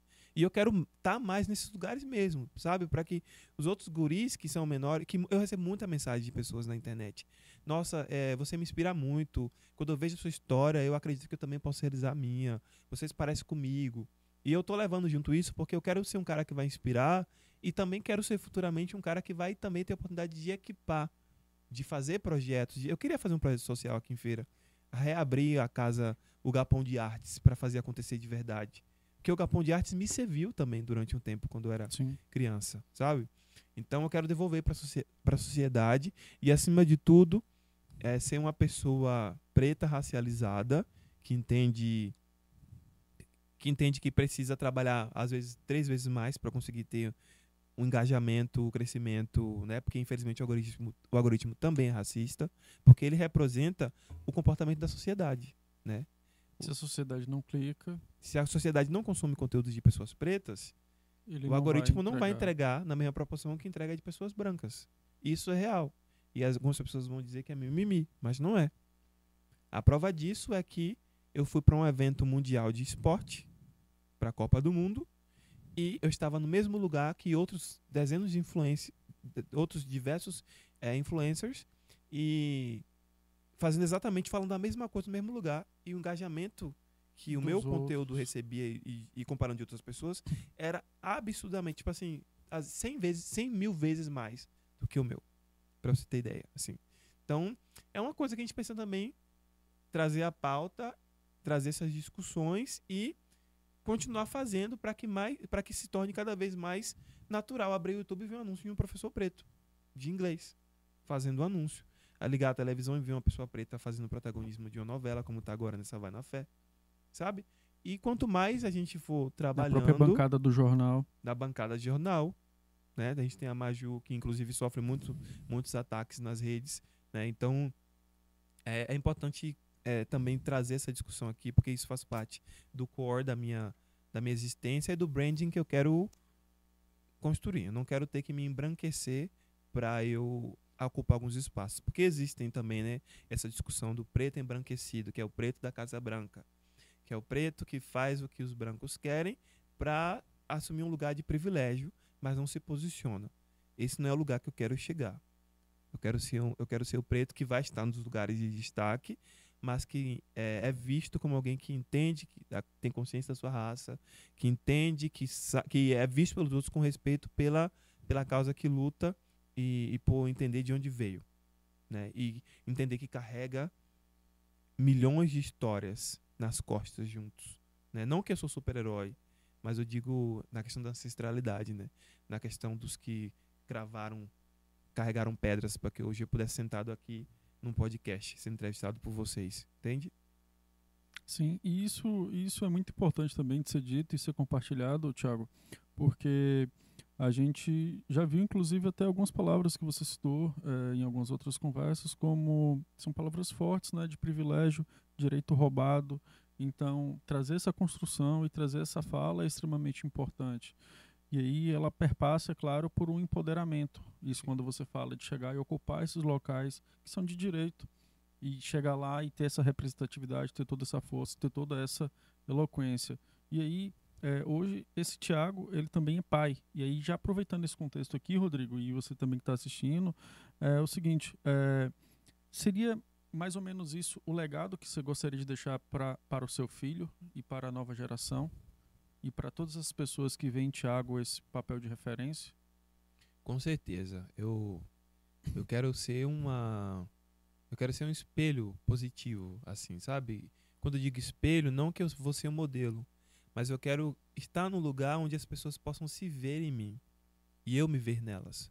Porque a gente quando a gente, se, quando a gente tem conexão humana, a gente consegue ver, se ver muito na história do outro. E o outro se vê muito na história da gente. E o espelho, se ele estiver no lugar apagado, ele não tem serventia nenhuma. Para o espelho exercer a função dele, ele precisa estar sobre a luz. E o que é a luz? A luz, nesse contexto que a gente vive desse mundo globalizado, são esses lugares de destaque, onde quem passa vê. Então, quando uma pessoa que se parece comigo ela me vê nesse lugar de destaque, ela se vê também ali naquele lugar. Eu até me arrepio. Ela, ela se. Ela consegue entender que ela também pode chegar ela lá. se projeta. Ela se projeta. Então, quando eu assistia o Maluco no Pedaço, eu quero ser esse cara protagonizando uma série e fazer as pessoas irem. E acabou que depois da minha vida, quando eu fui crescendo, as pessoas fazem essa piada. Ah, você é uma mistura do Carlton com o Will Smith. Você parece muito com o Smith, você parece muito com o É, Carlton. parece com o Carlton mesmo. Ele E- olhando assim agora, É. até o. E ele é forte, pô, o é, abraço dele. O, o penteado ali, tá mesmo. Sabe dançar igual ele? Também sei. Mas é isso, assim. é, esse lugar de. Eu acho que é- esse lugar é muito importante. Então eu quero realmente ter essa. deixar esse legado pro meu filho, né? De que ele realmente pode ser o que ele quiser, que ele pode chegar onde ele. Por mais alto que pareça para ele, né? é, a minha história tá aí para provar. Aconteceram coisas na minha história que eu, eu acredito que só Deus poderia ter feito na minha vida. E são coisas que só o trabalho duro não faria você chegar. Você é um cara religioso. Sou. Sou uma pessoa de fé, assim, sabe? É, e a minha primeira ida mesmo para os Estados Unidos não tem como comprovar, não tem como explicar a não ser um milagre para eu ter conseguido chegar nos Estados Unidos. Entende?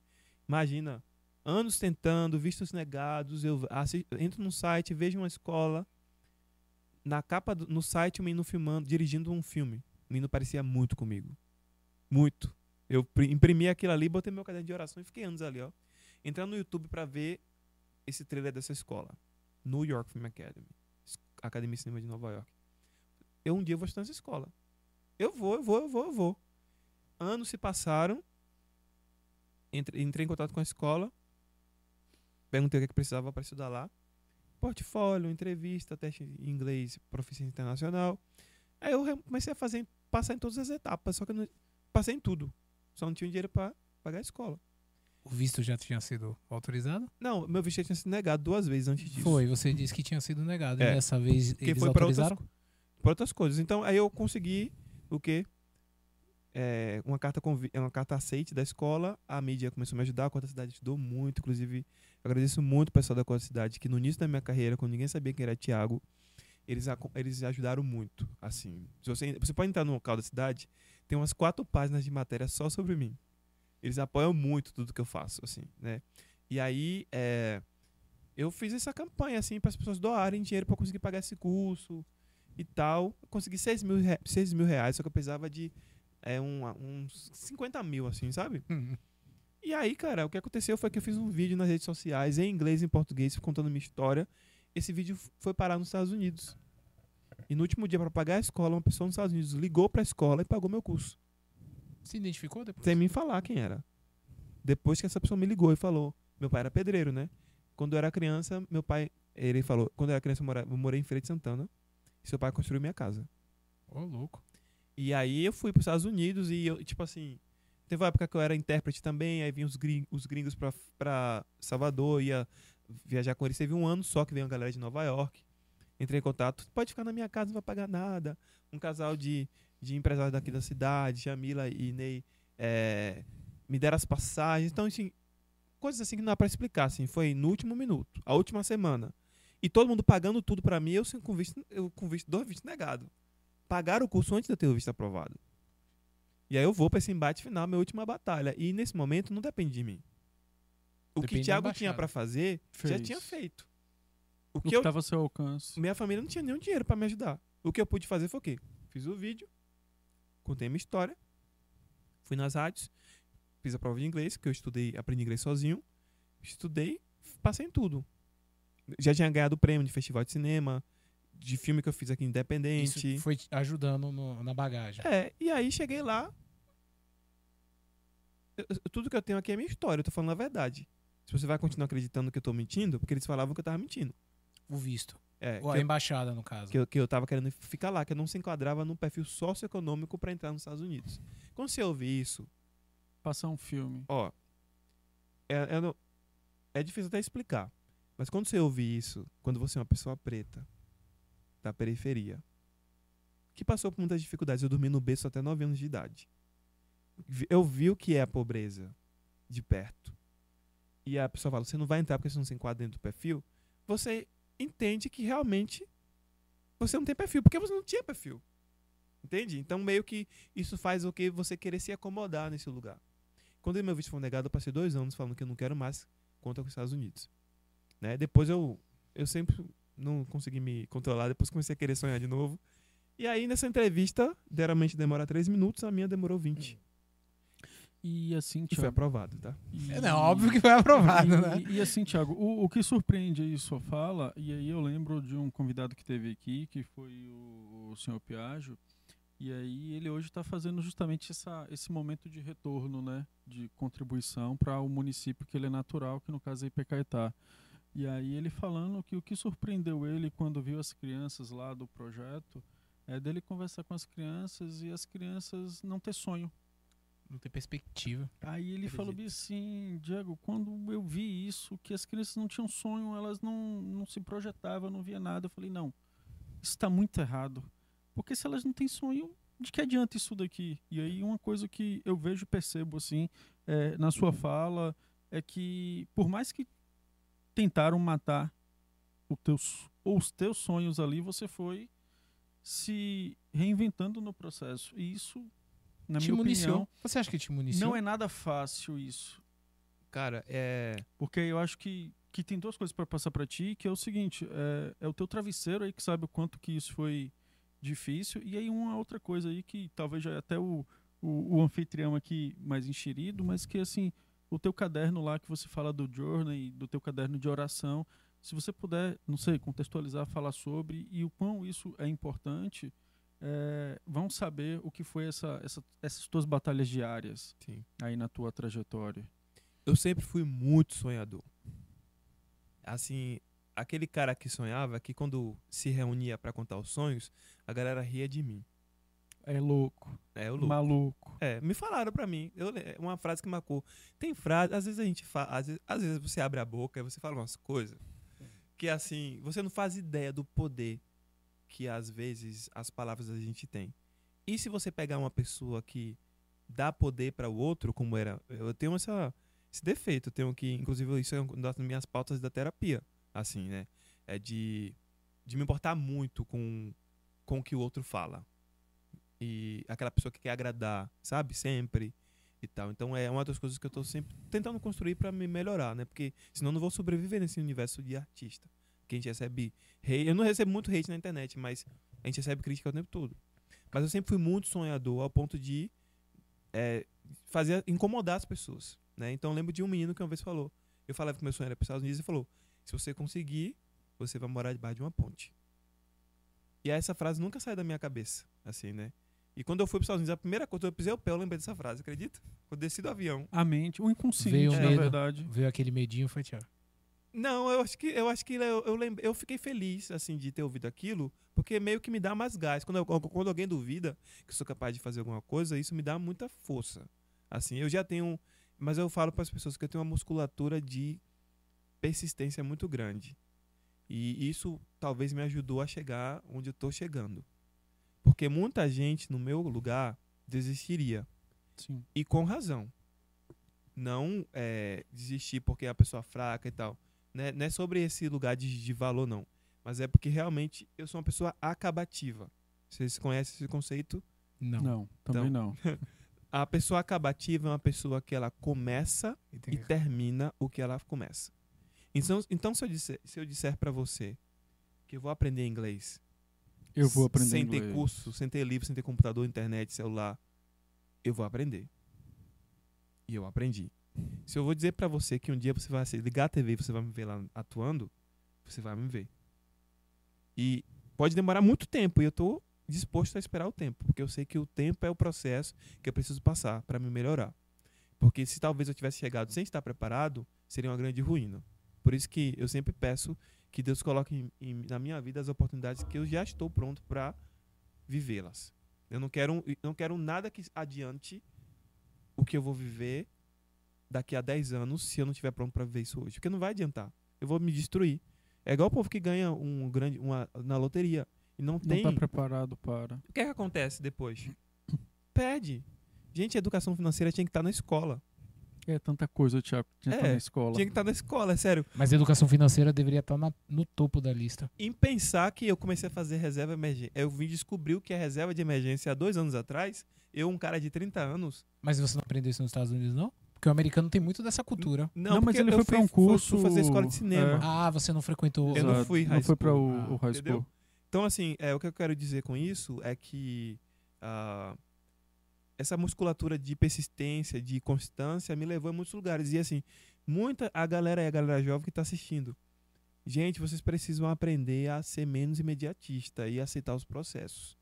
Porque muita gente desiste no meio do caminho porque não está disposto, só quer receber a gratificação a curto prazo. Só que a gente tem que entender que as coisas que faz ah, as, as pequenas gratificações que a gente dá pra gente, elas atrasam a, a meta final, o objetivo final que a gente quer chegar, né?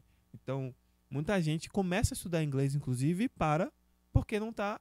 Ah, mas estou demorando para aprender, não estou conseguindo falar ainda, ainda, né? Tanta gente... Eu, academia, Isso que eu, eu tava aqui com esse na, na- no gatilho aqui, Thiago. quantas vezes não entrou... qu- Quanta gente não entrou na... A Smart Fit tá... Cheio. Gente, não tenho nada contra você. Janeiro inclusive, Eu malho começa. lá, eu malho lá. Tu malha na Smart Fit? Eu malho lá. Inclusive, tem gente que, que paga Smart Fit não vai. Se o Thiago falar, eu vou É ficar no shape, coisa. ele vai ficar no shape, Ô, viu? Thiago, Gravem É a isso. melhor coisa que essas redes de academia têm, é isso. Ah, O cara passa a assinatura, o cara vai lá cinco vezes no ano, cinco vezes tá pago. É, pô, é isso. Então, assim, E às gente- vezes até com curso de inglês, hein, Thiago? curso de inglês. eu- Curso de inglês pago. entra o curso e não vai assistir as aulas. É. Né? Mas Ô, Thiago, Oi. agora, peraí, pessoal, eu tô curioso aqui por uma coisa. Você foi lá para lá, né, para os Estados Unidos fazer o curso de cinema. Esse curso lá, como é que foi o processo? Ele foi um, curso mais, mais teórico, mais prático, e, ou foi balanceado os dois?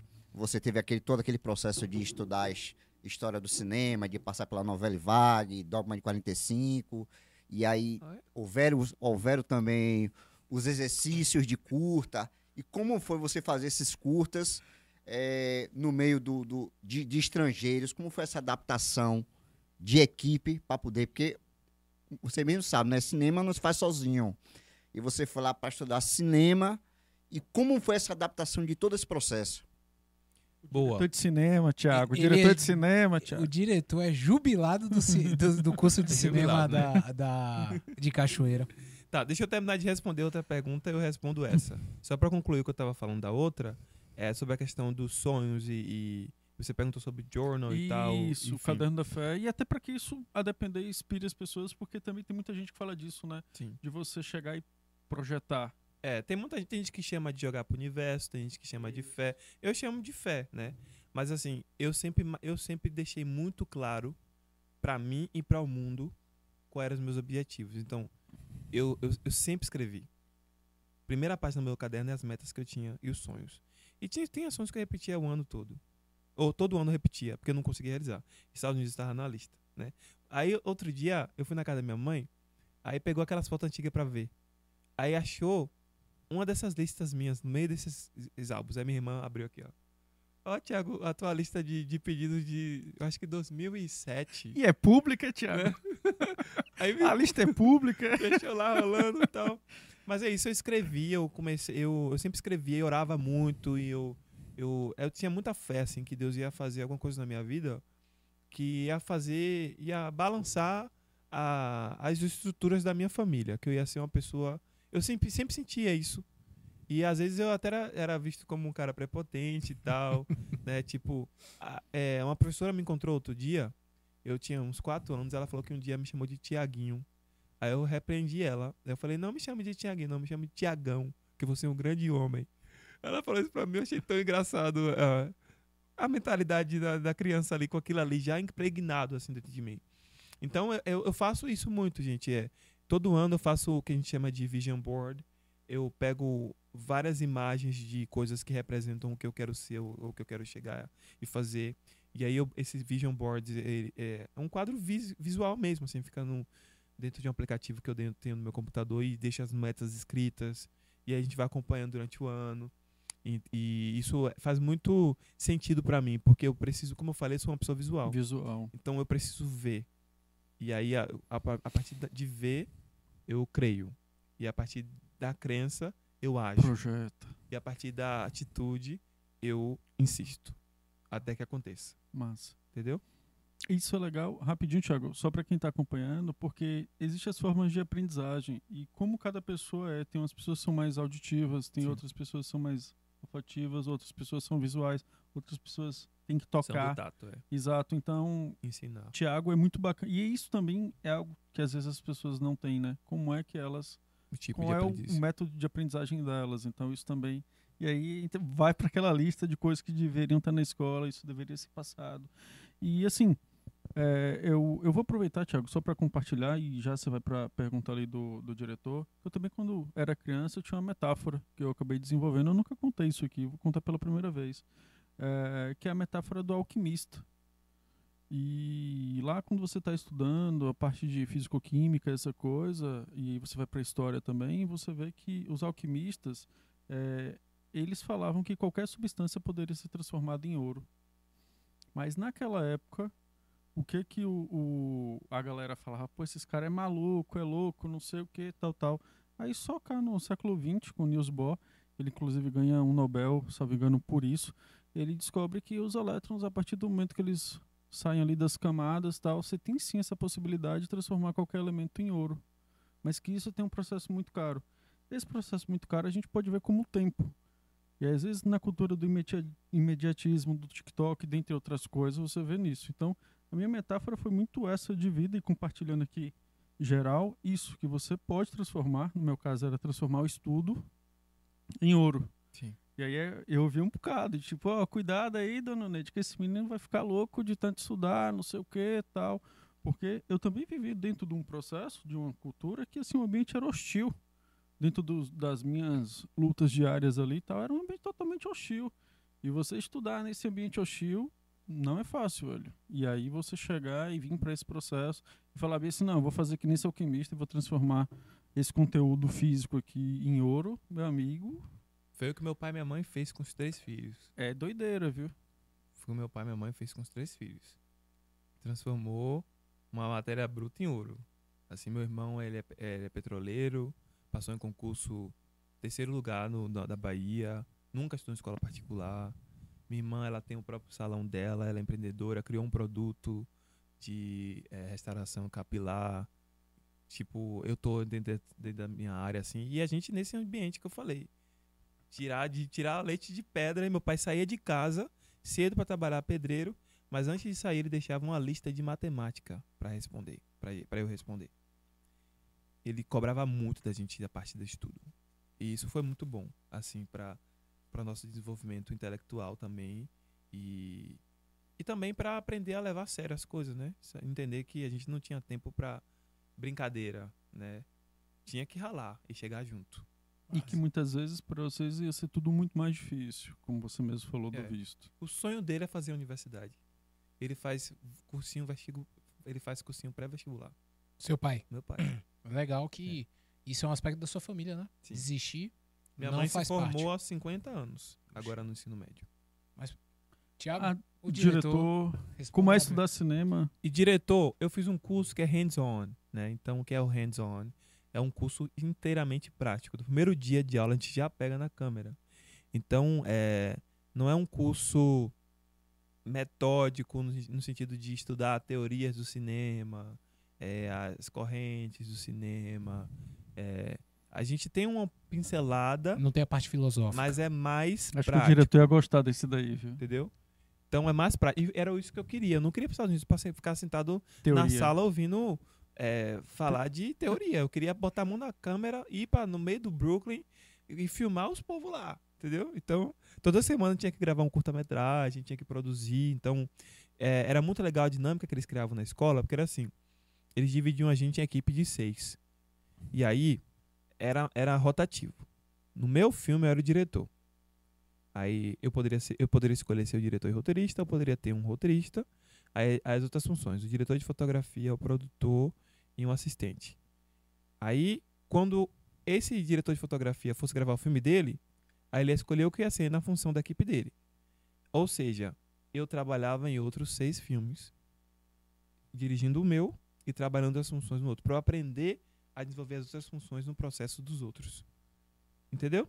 Então era muito legal, porque no final de contas, quando acabava o curso, você fez dezenas de filmes. Né? Tá no seu portfólio. Teve várias experiências. E várias experiências. Em funções diferentes. Então, é, Nova York é uma cidade extremamente cinematográfica. Em qualquer lugar que você virar a câmera é um cenário, né? A minha grande dificuldade lá era conseguir os atores, né? Então, eu entrava naqueles sites de, de casting, é, falava o perfil, que tem alguém ator disponível para gravar, não tem cachê. Aí, tem gente que só quer E, aparecer. e aí foi o quê? Foi um, um período de um ano, dois anos? É um semestre. Foi, foi um, foi, um, foi um curso intensivo, né? É, e aí a gente ia gravando assim, às vezes a gente atuava nos próprios filmes dos outros, eu atuei em vários filmes por ser ator também. E às vezes eu consegui atores assim de desses aplicativos de casting. E aí a gente ia, e eu, eu tinha muito. Engraçado que eu cheguei em Nova York já parecendo que eu já morava lá. Era da cidade. Porque, como eu fui pra casa desse povo que eu conheci aqui no Brasil, eles eram é, brasileiros é, que, com cidadania, cidadania americana, mora lá há 50 anos. Agora já deve ser 60, né? Então, quando eu cheguei lá, eu fui abraçado pela comunidade brasileira que mora nos Estados Unidos. E comunidade preta ainda. Eu fiquei no Queens. Então, quando eu ia gravar meus filmes, eu escrevia filme que tinha batida de carro, o povo da igreja me conseguia carro.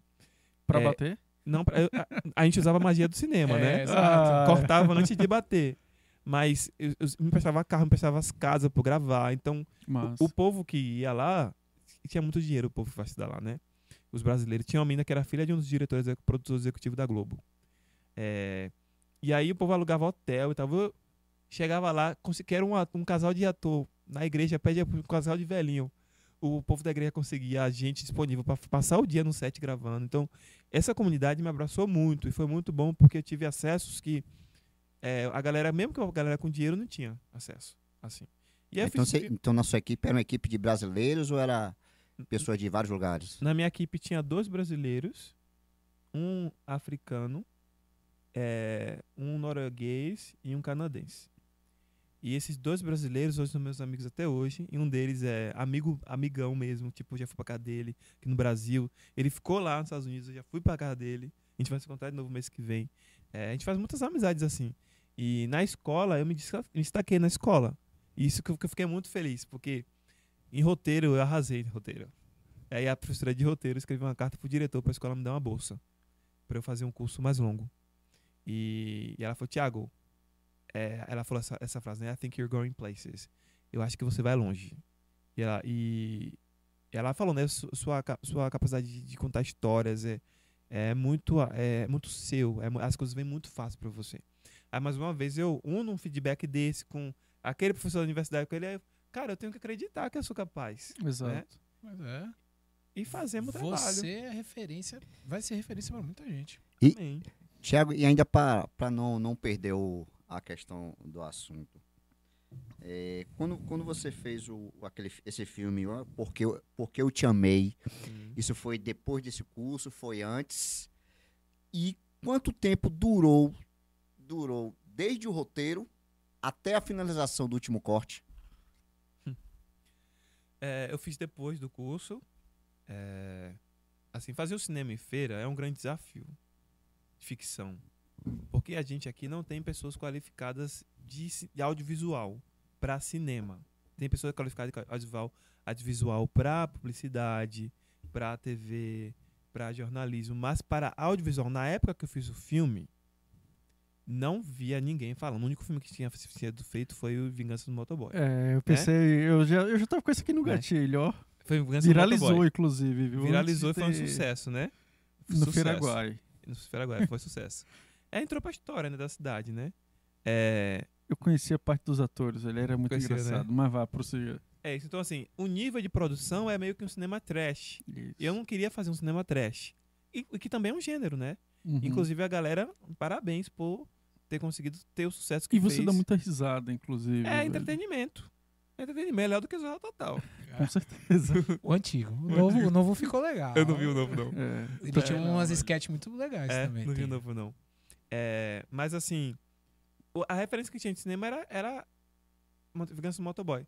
Eu não queria fazer algo que parecesse com Vingança do Motoboy. Não tenho nada contra o projeto deles, é só entender de estilo. E o meu estilo é um outro estilo. Eu sou mais puxado para o realismo. O Vingança Motoboy, eles acabaram, acabou virando uma coisa mais é, meio que caricata, né?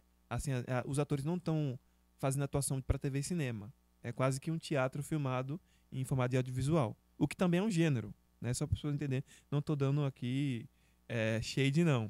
Não, não tá, É. porque o Tarantino ele começou com esse, esse estilo e ele bebe até hoje dessa E, água. e isso é, um, é uma, uma, uma questão de, linguagem. de linguagem, né? Só si. linguagem. E a minha linguagem, eu queria fazer um filme que se parecesse mais com as referências dos filmes que eu assistia.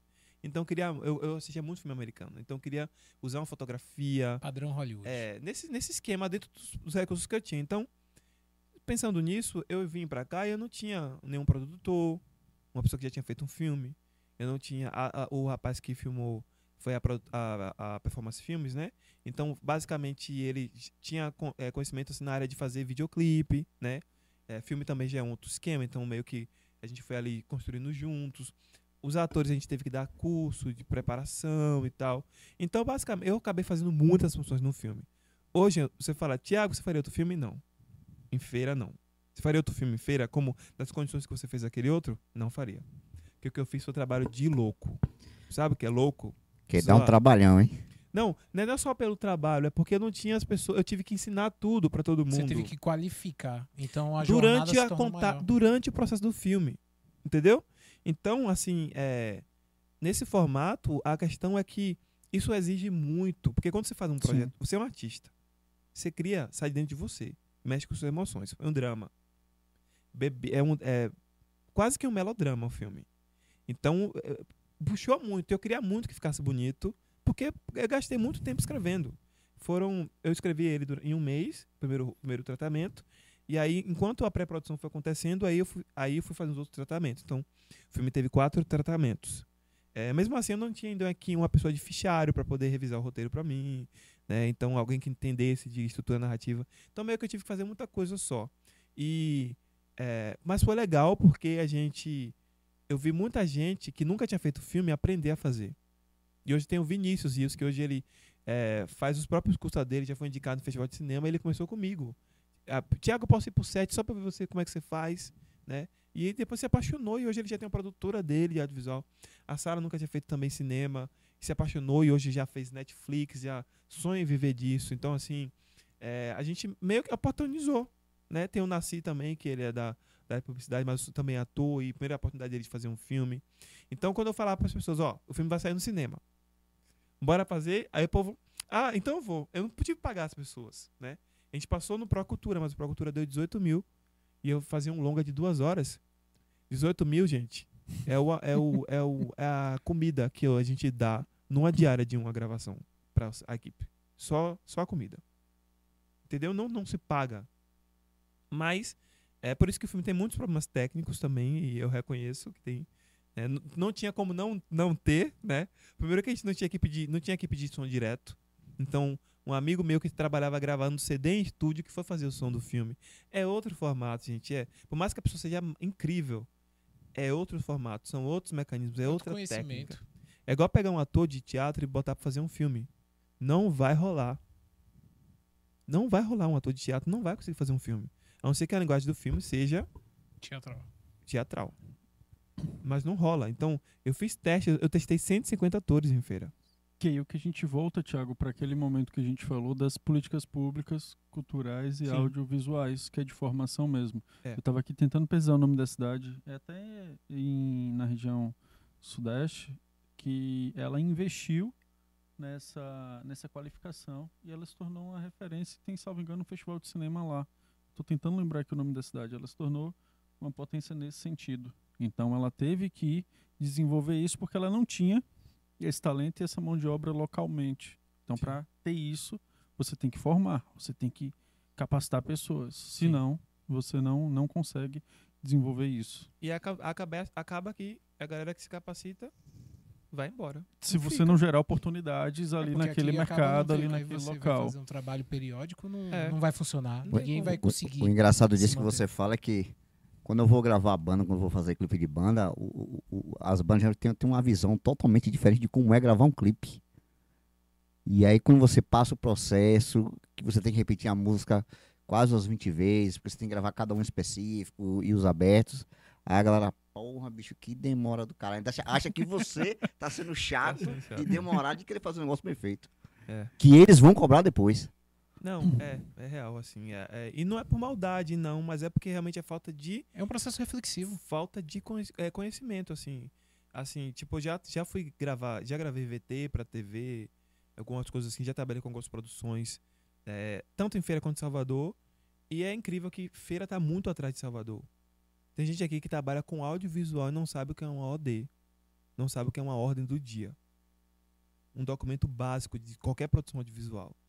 Então a gente está muito atrás. A gente precisa muito de, de trazer é, oficinas, é, movimentos formativos mesmo, porque Sim. é, o audiovisual hoje acaba se tornando a- o, o ápice da- do entretenimento mundial, né? É o audiovisual. Só pede pro videogame. Então, a gente, se a gente não investir nisso, a gente vai continuar não sendo um polo de produção audiovisual e a gente vai continuar descobrindo um- uns talentos que vão crescer Embora. e ir embora. Eu não tenho como viver de audiovisual em feira. É por isso que aí vem a questão de ir pro Sudeste, depois sair do país. Aí É. você começa a perder tantos talentos, não É. só na área do cinema, como em qualquer outra É. área que não tem desenvolvimento na cidade. As pessoas aqui, Hum. elas nem sabem a importância de um diretor, você acredita? Acredi- não acredito, vim de agência de publicidade. Eles Você não vai gravar um diretor, comercial? não. Cadê o diretor? É a pessoa que filma que é o diretor. O filmmaker e acaba editando. e acaba editando. Então, eu, eu, eu fiz uns trabalhos de direção eh, em alguns pro- pro- projetos e era nítido que as- algumas pessoas da equipe não sabiam o- a importância do meu papel ali dentro. E o que é bem grave, porque no, no, num set o diretor é a voz, É o quem comanda. né? A, a, a visão criativa é dele. E eu, eu não vou pro set sem fazer um mood board, eu não vou pro set sem fazer um storyboard, eu não vou pro set sem entender a concepção artística, sem ver qual é o processo, o projeto de arte. E infelizmente a gente tá muito atrás, tem que melhorar muito, assim. Já vivi algumas coisas que eu pensei, meu Deus, o que é que eu tô fazendo aqui? Tiago, aquela frase, quando eu cheguei era tudo mato, combina Ainda tá perfeitamente mato, com você. ainda tá mato, ainda tá capinando, mas o mato Quando tá eu cheguei, tudo era crescendo. mato. Mas aí, pra gente até encerrar, porque já tá dando nosso horário, Eu, Diego, eu e posso eu... ir aqui pro Não. Vá Só- pro chat. pro ah, chat então, aqui, se, você vai, se você vai mandar pro chat, pera aí que mandaram uma mensagem aqui. E eu tenho que falar. Tava só esperando a deixa. Daisy Emily. Ela foi minha estagiária lá na agência de publicidade. Hoje ela é minha chefe. Minha chefe não, agora ela é a chefe. Diz que é super sua fã. Tá Ah. assistindo a gente. Fale pra ela Mandar um comentar puta no abraço. YouTube, pô. Ela me mandou Fale direto. pra ela comentar Daisy, YouTube. você sempre foi esperta. Você tinha que ter comentado no YouTube, viu? Pois é. Ela me mandou no WhatsApp aqui, aí eu falando que. E ela gosta muito do seu trampo e falou pra. Eu pediu Obrigado. diretamente pra eu te falar isso. Beijo Daisy pra Emily. Aproveitando Daisy essa aí de Emily. Rodrigo, me mandaram mensagem aqui no chat, só porque mandou no chat, eu não vou ler o nome, mas vou ler a mensagem em consideração. Falaram bem assim: diz pra Tiago que ele é um ET. Quando você começou a falar ali, não, faço isso, faço aquilo, tal, não sei o que, tá. Aí mandaram essa aqui, entendeu? O Thiago é um ET, diz aí Não, pra você ele. tem uma característica única que não é todo ET, mundo. né? É, não, eu- não de ET. MIB, homem de É, preto. Cuida- cuidado que tá tendo OVNI em tudo que é canto aí. Acho que tava- não me Cuidado aí, viu? abatam, viu? aí, viu? Não me É. abatam se me ver na rua, lá ele. E aí só vai falar, diretor. O diretor pegou o microfone ali e aí continuando aqui no chat, que falaram o seguinte aqui, o, o Diego Daltro, ele falou, boa noite, galera, Thiago é um monstro. Ó, tá quase aí na, na linha aí ET, do ET, monstro. exato. O cara é muito criativo e talentoso, parabéns. Esse mesmo Diego Daltro falou bem assim, Rodrigo era disciplinado na escola. Aí eu já não sei, talvez ele possa falar sobre O aí. Diego, eu já lembrei o nome de quem é. O Aí. Diego disciplinado na escola não tinha era nada, cara. Então ele é muito seu brother aqui mesmo. E aí, continuando aqui, a Elinádia. O Elinádia. O. Elinádia Silva, ela falou: parabéns, Thiago. Estou impressionada com a sua história, eh, do quanto cada curso, cada escolha feita te levou a esse momento. Parabéns por sua consistência. Isso vai te levar cada vez mais longe. Deus o abençoe. Amém. A Erika retornou falando justamente que Inspirar. tá amando o episódio. É, uma galera aqui falou hahaha, valeu. E a gente tem uma pergunta aqui que foi do Walter Q. Salve Walter, que ele disse o seguinte: Thiago, qual foi o momento mais difícil que você viveu? E aí, aproveitando, Thiago, vai ser uma duas em um aqui, que o nosso tempo já tá mais para lá do que para cá, exato. Que foi com a Erika Barbosa, que ela falou que te viu na, na Copa do Mundo e que não te conhecia, que ficou impactada ao, ao te ver ali naquela campanha. Eu vou ter, viu, Thiago? Ah, Já tava lá obrigado. quase no finalzinho. Lembro que eu Obrigado. tava em Salvador, lá na Iagro, recebi o. Falei, não, vou, vou voltar Foi, a aqui, gente vou votou em fortalecer. você. Você votou também? Foi, Velame, a Velame. chegou. Valame, foi Velame que falou com a gente, não E o foi? diretor votou em mim? Aí eu não sei, aí eu não sei. certeza. Aí eu não é sei. doido quando- pô, foi, foi nesse dia que eu soube que você era de feira. Ah, Eu te acompanhava, aí falaram, ah, Thiago Rocha tá concorrendo. Foi, a conversa foi exatamente, a gente tava fazendo o VPQM, ele falou, hoje é o último dia, ah, é, acaba essa semana. Aí eu falei, quem é esse Thiago Rocha daqui de feira que eu nem imagino que é? Na hora que ele mostrou sua foto, eu falei, caralho, o teacher, cara. Não, eu Na, voltei. na verdade, e aí- assim, acho que quando, quando eu, eu, eu, eu vi no Instagram, foi quando você estava gravando os, o- os, os vídeos mais na, na questão didática de inglês. sim. Eu tava até achando que, pô, esse cara deve ser de Salvador, ou é aqui, não sei, não sei. Eu não tinha associado que você era o cara de feira que tinha feito o filme. Ah, sim. Não tinha associado que era a mesma pessoa. Eu também não. Aí quando eu vi só os vídeos, eu falei, esse cara é de Salvador. né? Veio esse cara te bater aqui em feira pra gente chamar ele aqui. Aí depois que a gente viu que você era daqui, ó. Ó, e, e só contextualizando aqui pra gente ir pras perguntas, o Thiago Daltro largou aqui, ó. Conheci Thiago na UFES e Rodrigo na mesma sala do Assis. Rapaz, o cara é o elo entre vocês dois aí. ó. Diego Delto estudou comigo no Assis, pô. Diego. Pronto, Ele foi meu colega de aí, sala, pô, ele foi meu cara E aí, aí, pô. Diegão, tá fazendo o que da vida? Tu se formou? Conseguiu? Entrar na UFES é fácil, difícil é sair, viu? Então ele provavelmente foi a depender colega aí de, de Thiago aí na sala. Mas assim, é, Thiago, as duas perguntas aqui, encaminhamentos finais, a uma foi a do Walter, que ele perguntou qual foi o momento mais difícil. Uhum. E aí é, você falar sobre isso. E aproveitando a, a ponga aqui na, na fala de Érica, é te perguntar, e é mais uma curiosidade minha, como foi conhecer Ronaldo, o fenômeno? E Hum. assim, dessa galera toda que você conheceu, quem foi o cara assim, ou, ou, ou a cara que te marcou mais? Sim. Essas Ah. foram as minhas aí. Rodrigo vai É, eu ia na do fenômeno, eu ia na do fenômeno, porque você fez o comentário, o início do seu vídeo, né, que tá no Instagram, eu acho que no TikTok também era Conhece Você- a minha história. você vai, não, não, esse o do com o fenômeno mesmo, Ah, sim, sim, que sim. você chega e a primeira fala que ali não era gravado, não era um sketch, você realmente conhecendo ele, você fala, eu vim de uma de uma comunidade carente, Uhum. onde você era Uma grande inspiração. uma grande inspiração. Que aí é a questão que a gente fala de inspiração. E, e- e rapidinho aqui, é, não vou deixar de falar sobre você, o Nildo Rodrigues, nosso Grande anfitrião lá Anildo, do, do Foco, do no, Foco esporte. no Esporte, o programa de esporte que está para acontecer. Estreia agora iníciozinho de março. Ele chegou aqui, participou também e disse o seguinte: Thiago é um grande exemplo de que feira pode. Parabéns, gal- parabéns galera. Parabéns, Thiago Rocha. Obrigado, querido. Tamo junto. Tô dizendo, Thiago, você. Cara, é, vou profetizar. Amém. Cara, você vai. Realmente o Brasil vai ficar pequeno pra você, cara. Amém, amém. E a fala de Thiago, antes aí, é, ela lembra o seguinte: não sei se você chegou a conhecer as irmãs TikToks. Elas estiveram aqui com a gente, Paloma, Paloma e Paloma e Pamela. Pamela. Paloma Souza? Paloma Souza. É, Eu conheci ela ontem de ontem. Foi? Pessoalmente, mas eu Feirense. conhecia do. Feirense E aí é um pouco disso, ficou pequeno Feira de Santana para elas. A partir é do uma momento pena. que elas foram crescendo, foram crescendo.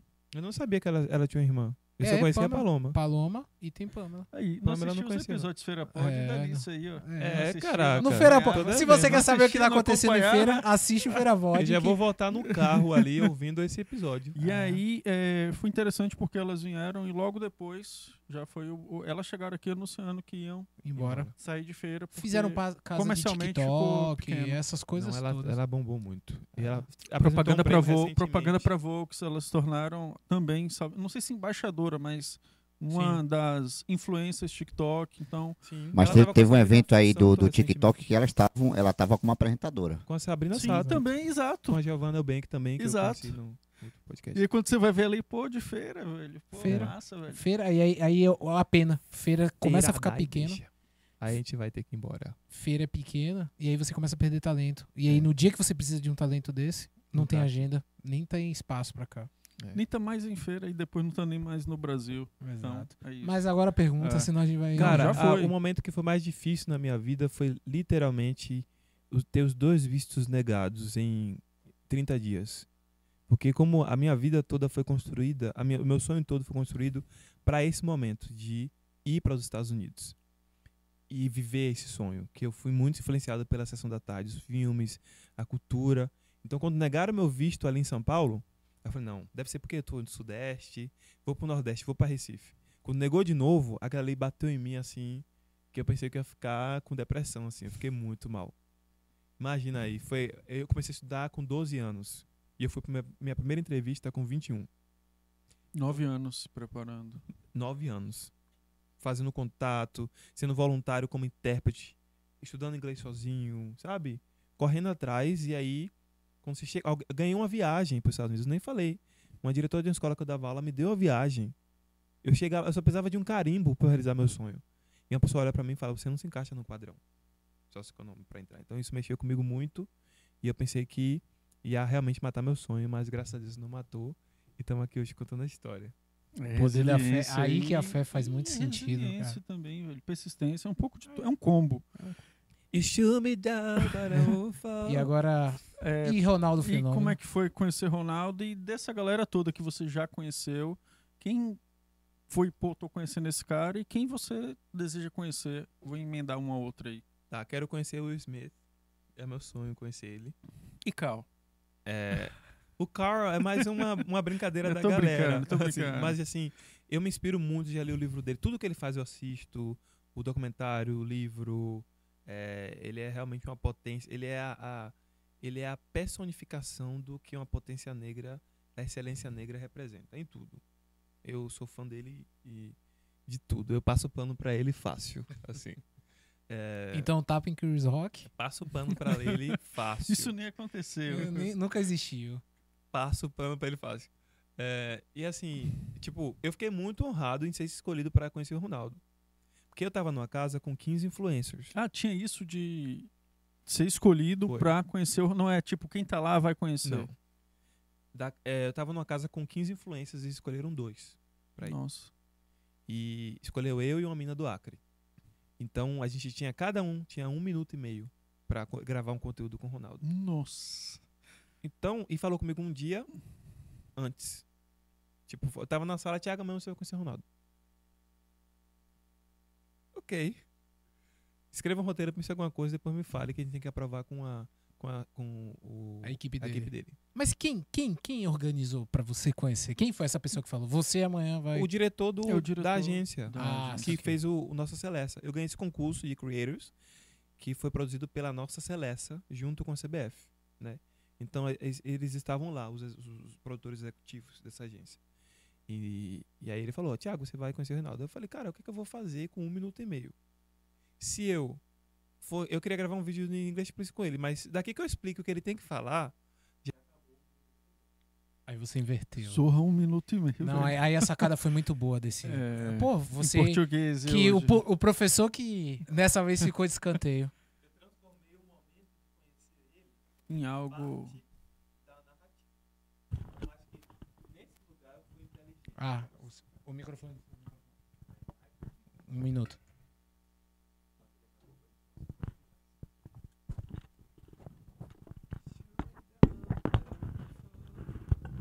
Aê, tá me ouvindo, meu povo? E agora, diretor, tá rolando. Então, nisso, assim, é, nisso, aí, é, olha a musculatura da criatividade. Entendeu? É, é nesse, nesse momento que eu falo, quando você pratica a criatividade, quando você precisa, ela não te abandona. Rexona, não te abandona. Inclusive, a Rexona me chama aí pra uma publi, viu? Cara, você dormiu nessa noite? Dormi. Só pra, Eu dormi tranquilo, dormi tranquilo. Só pra constar. Dormi tranquilo. Eu fiquei nervoso na hora. Porque tinha muita gente. Tinha outros influencers de outros, outros projetos. Porque a gente foi com a CBF, mas a, a FIFA levou também influencers. Então, foi todo. Escolheram dos dois grupos. BR. Tudo BR? BR. Não, tinha de outros Não, países aí também. pro- se foi FIFA, era Não, mas B- internacional. Tinha, tinha outros países também. A gente tinha vários países. Então tinha, é, tinha muita gente assim olhando. Você gravar o conteúdo. Então eu fiquei com vergonha. Por isso que eu até fiquei, não sei se você percebe, eu fiquei assim meio acanhado, assim, falando com Foi. ele. Falei Quando você percebe que não é Mas não dá pra sketch, perceber porque ali, eu acho que não dá porque ali você fala bem assim, pô, talvez foi o perso Talvez a seu personagem. personagem, é, é. sim, sim, Você sim, jogou sim. pro personagem. a É. é, Mas eu, eu, eu, eu assim, eu falei, cara, eu fiquei com muita vergonha. É, mas é isso, tipo, foi muito, ele foi muito legal. Não, não pareceu que ele tava com pressa, que ele tava ali, porque é uma agenda que não foi ele que, que programou. Que às vezes você vai conhecer os artistas e você sabe que ele tá ali porque tem uma agenda, tem uma agenda que ele precisa cumprir, que ele não queria estar ali. Ele, ele falou com todo mundo. Da, é, uns amigos da minha casa pediram pra eu levar a camisa. Depois que eu gravei, eu voltei de novo, pedi se ele podia assinar a camisa também e tal. É, mas foi uma experiência bem legal, assim. E ele gostou muito do conteúdo. Isso que eu fiquei muito feliz. Que eles me chamaram pra um collab. E aí ele falou, ó, o Ronaldo quer saber se ele pode postar o vídeo no TikTok dele também. Ah, Aí você imagina. falou, vou pensar. Você aí falou, começou vou a me pensar. seguir. Me dá 30 minutos aí que eu vou pensar, diretor. Se eu quero Ronaldo Fenômeno, collab com o Ronaldo Fenômeno. Então, por isso que eu tô falando. Agora o Ferapod tem um amigo que fez collab com o Ferapod e com o Ronaldo Fenômeno. Teoria das redes. E, e assim, Thiago, é, na parte de fotografia, eu fiz um período e assim, aquele corte que você fez da capa desse vídeo, eu até comentei com o Rodrigo. Eu Ficou falei pra esse cara. Os dois rindo como eu se falei fossem os melhores cara, amigos. É, esse riso ali é espontâneo. Você não via o riso dele naquela foto, naquele Sim. momento ali, como algo. Forçado, Não, aquilo foi Natural. natural, velho. Foi verdadeiro. No sentido que a piada foi boa, Sim. no mínimo ali, entendeu? Falei, pô, sacada aqui. Botou aqui, tipo, eu ainda brinquei assim, best friends ali, ó. Eu virei pra ele e falei, Ronaldo, imagina que tem uma. Imagina que tem uma, uma pessoa ali na frente. E essa pessoa lá, você vai olhar pra ela e você vai falar com ela em português, please, e você vai dar uma gargalhada tirando com a cara dele. Aí, eu- esse foi o Ah. tempo que eu tive de dar essa, essa direção pra ele. Aí ele, tá bom, em português, please. Aí ele se acabou de rir, foi muito engraçado. E o povo ao redor, eles não faziam ideia do que eu tava fazendo. Porque não Porque- dominava o. Não, porque não idioma? tinha, não tinha como entender. Porque eu gravei a parte. Eu, eu, antes do Ronaldo chegar, eu gravei a abertura. O professor e o. Ah, você já adiantou todo adiantei. É, ele foi gravando as cenas separadas, não tinha ligação Picotado. com a outra. Só depois da montagem que as pessoas que assistiram. Thiago, na hora eu não entendi nada do que eu tava fazendo ali. Só depois que a pessoa entende. Porque é a cabeça do diretor. Na É. sua cabeça já tava tudo. A trilha já tava toda Já. montada. É igual quem grava a única comigo. fala de Ronaldo, então, foi olhar pra ali e falar em Isso. português. O resto foi tudo real ali. Eu e ele. Ele já tava editando na cabeça dele. É Ninguém isso. É por isso que eu falei, na hora que você chega, você- eu percebi nesse, nesse sketch que na hora que você chega e começa a falar, eu vim de uma comunidade, você estava conversando Sim, com ele. Você eu, não não tava estava atuando. atuando com ele. Isso, foi exatamente E aí ele de arrombar. É, Thiago, Conheci assim, o Bebeto também, tá? Um Bebeto, falei com ele. O Bebeto foi na casa, tirei foto com ele, assinou minha camisa. Ronaldo Fenômeno do Bebeto. O Rebe Quem você Bebeto- botava no teu baba? Aí eu falei, eu botava o Ron- o Ronaldo, né? Mas o Bebeto, ele. é, eu- ele tem uma ligação com Feira Forte. É? Tem. Qual é? Por causa de Júnior Baiano. Ah, Júnior Baiano, sim. Eu já conheci Júnior Baiano num bar do Fera 4. Foi? Não foi? eu estudei com a prima de Júnior Baiano. E aí ela sempre falava, meu primo é jogador de futebol, não sei o que lá, não sei o que lá. E aí, eu, quando eu falei pra ele, aí ele começou a me falar, ah, Baiano, começou falando de, de outros jogadores que eu não conhecia. A gente Fábio Ele Baiano. ia pra Júnior Salvador, falou de Fábio Baiano também. A gente ia pra Salvador, aí a gente jogava lá e tal. Eu, aí começou a falar de histórias que ele tinha com feira. Foi bem legal, assim, esse momento que ele falou. Legal. Foi conversando comigo. Todo mundo passa por feira, né? Ah, é a máxima. Todo mundo passa por aqui uma hora. caminhos feira de Santana. E tem BBB, a Tina que saiu do BBB me seguia, eu nem sabia. É? Aí ela mandou um DM pra mim ontem de ontem. Tite, eu já seguia você antes de entrar no BBB. Eu Caramba, amei seu conteúdo." Você é cheio dos contatos famosos, né? Sua agenda Você é badalada. ir pro BBB, que é o camarote, a etapa aí do camarote? Cara, hoje sim. Há dois anos atrás não, mas hoje sim. O Big Brother acabou sendo uma injeção de marketing que anos de carreira te aceleram anos de carreira, né? É verdade. E se você conseguir imprimir bem assim uma identidade bacana lá, só de entrar e só de ter o título de ex-BBB já abre muita porta, né? Pra você. Então hoje eu iria assim. Não sei. Eu, acho, eu sei, tenho certeza que eu, não, eu, eu acho que eu seria uma planta dentro da casa. Seria nada. Você não tem. é, Ó, Thiago, eu, eu posso falar. Falam que transforma, né? A É. gente É porque se assim, Boninho ia dar as logo um grito na sua cabeça. Levanta da cama, Thiago. Não, não é nem isso. É porque, tipo assim. É, como eu sou muito. engra- é, nas redes sociais eu, eu, eu, eu tenho esses personagens engraçados que fazem as pessoas rirem. E as pessoas acham que eu sou assim na vida real. Elas acham que eu sou o personagem. É, Só que eu não sou um essa- personagem, eu sou um ator. Eu sou tímido. E às vezes as pessoas não entendem isso. Elas acham que eu vou chegar, que eu vou no dia a dia ficar fazendo piada com o inglês depois o dia todo. Só que eu não sou essa, essa pessoa. Entendeu? Ah, você vai chegar no Essa é de restaurante e vai mandar. Mas deu pra sou. perceber mesmo que você eu é sou mais contido. engraçado, eu faço piada, mas eu tenho muito, eu demoro muito pra me soltar num ambiente que eu não conheço as pessoas. Eu tenho muita vergonha. Você tá mais solto agora. Agora você é tá verdade, mesmo. Mas no início, É, a gente tem vários convidados, hein, diretor? Tem vários convidados que agora é diferente. Tem convidados nossos que falam assim: Não, eu sou super tímido. É, quando vai ver, a pessoa tá aí super animado, contando várias histórias. E tem pessoas que já chegam aqui, ficam travadas do início ao fim, né? Ficam nervosas. Você não. Você, eu falei, pô, ele é bem mais contido. Mas eu sou bom de conversar, assim, eu acho que eu sou bom comunicador. Isso é bom de papo. Mas eu não, é, eu não consigo imprimir tanta comédia como as pessoas imaginam que eu tenho no dia a dia, é, no- nas conversas assim do dia a dia. Eu acho que talvez as pessoas esperavam isso de mim. Porque é engraçado que na internet as pessoas criam uma, uma ideia de, que, de quem você é a partir do conteúdo que você apresenta, né? E aí elas começam a acreditar que você é o personagem. As pessoas acham que eu sou o teacher É. do, do In English Please. Quando me vem falando português, aí vem a resenha. In English Please, In English Please, In English Please. O teacher falando português, né? Tipo, eles acham que eu sou aquilo ali.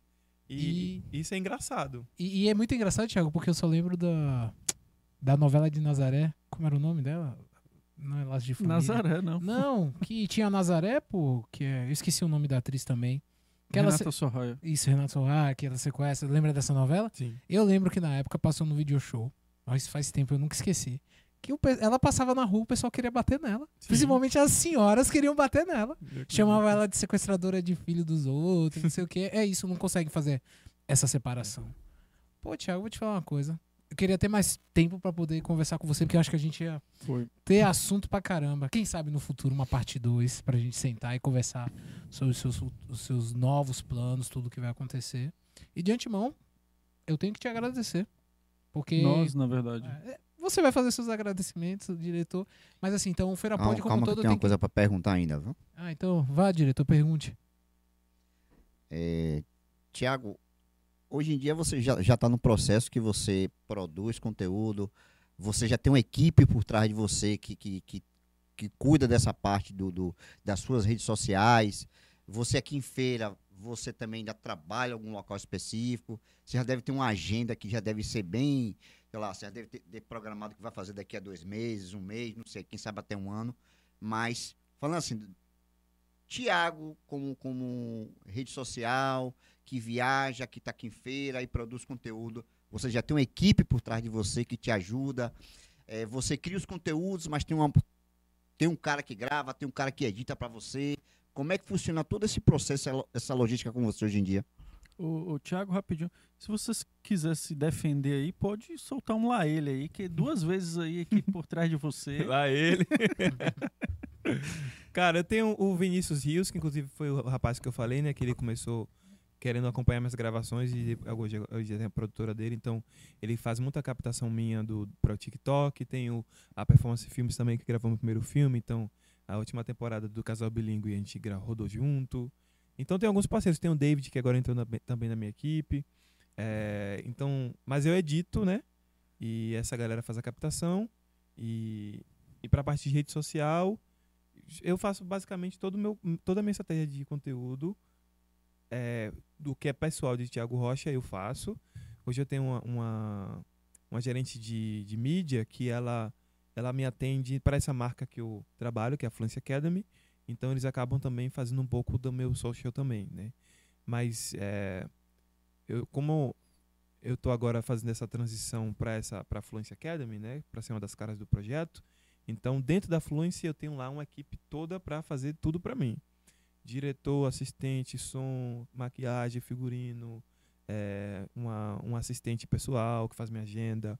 Que eu, te, eu vou, a partir de agora eu vou ter que muito viajar. Tipo, semana que vem eu tô em Curitiba de novo para gravar.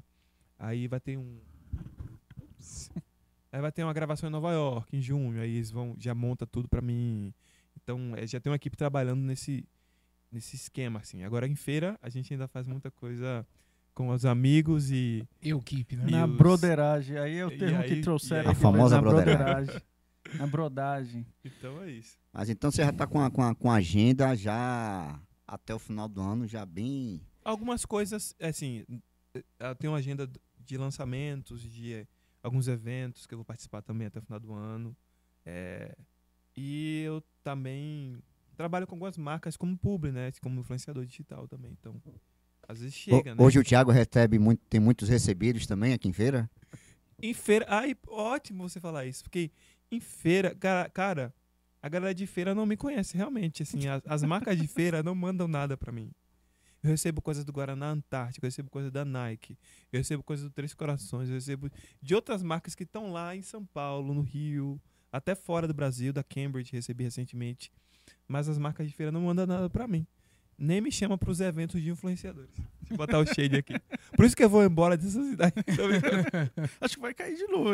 Tá, Até o, microfone, até o microfone de feira não quer deixar eu falar. Ah, não. tá, tá sabotando aí. Se Ele tá aqui- sabotando Esse, aí, ó. o microfone Tá do Feira pode aí, só dá fala pras pessoas de feira.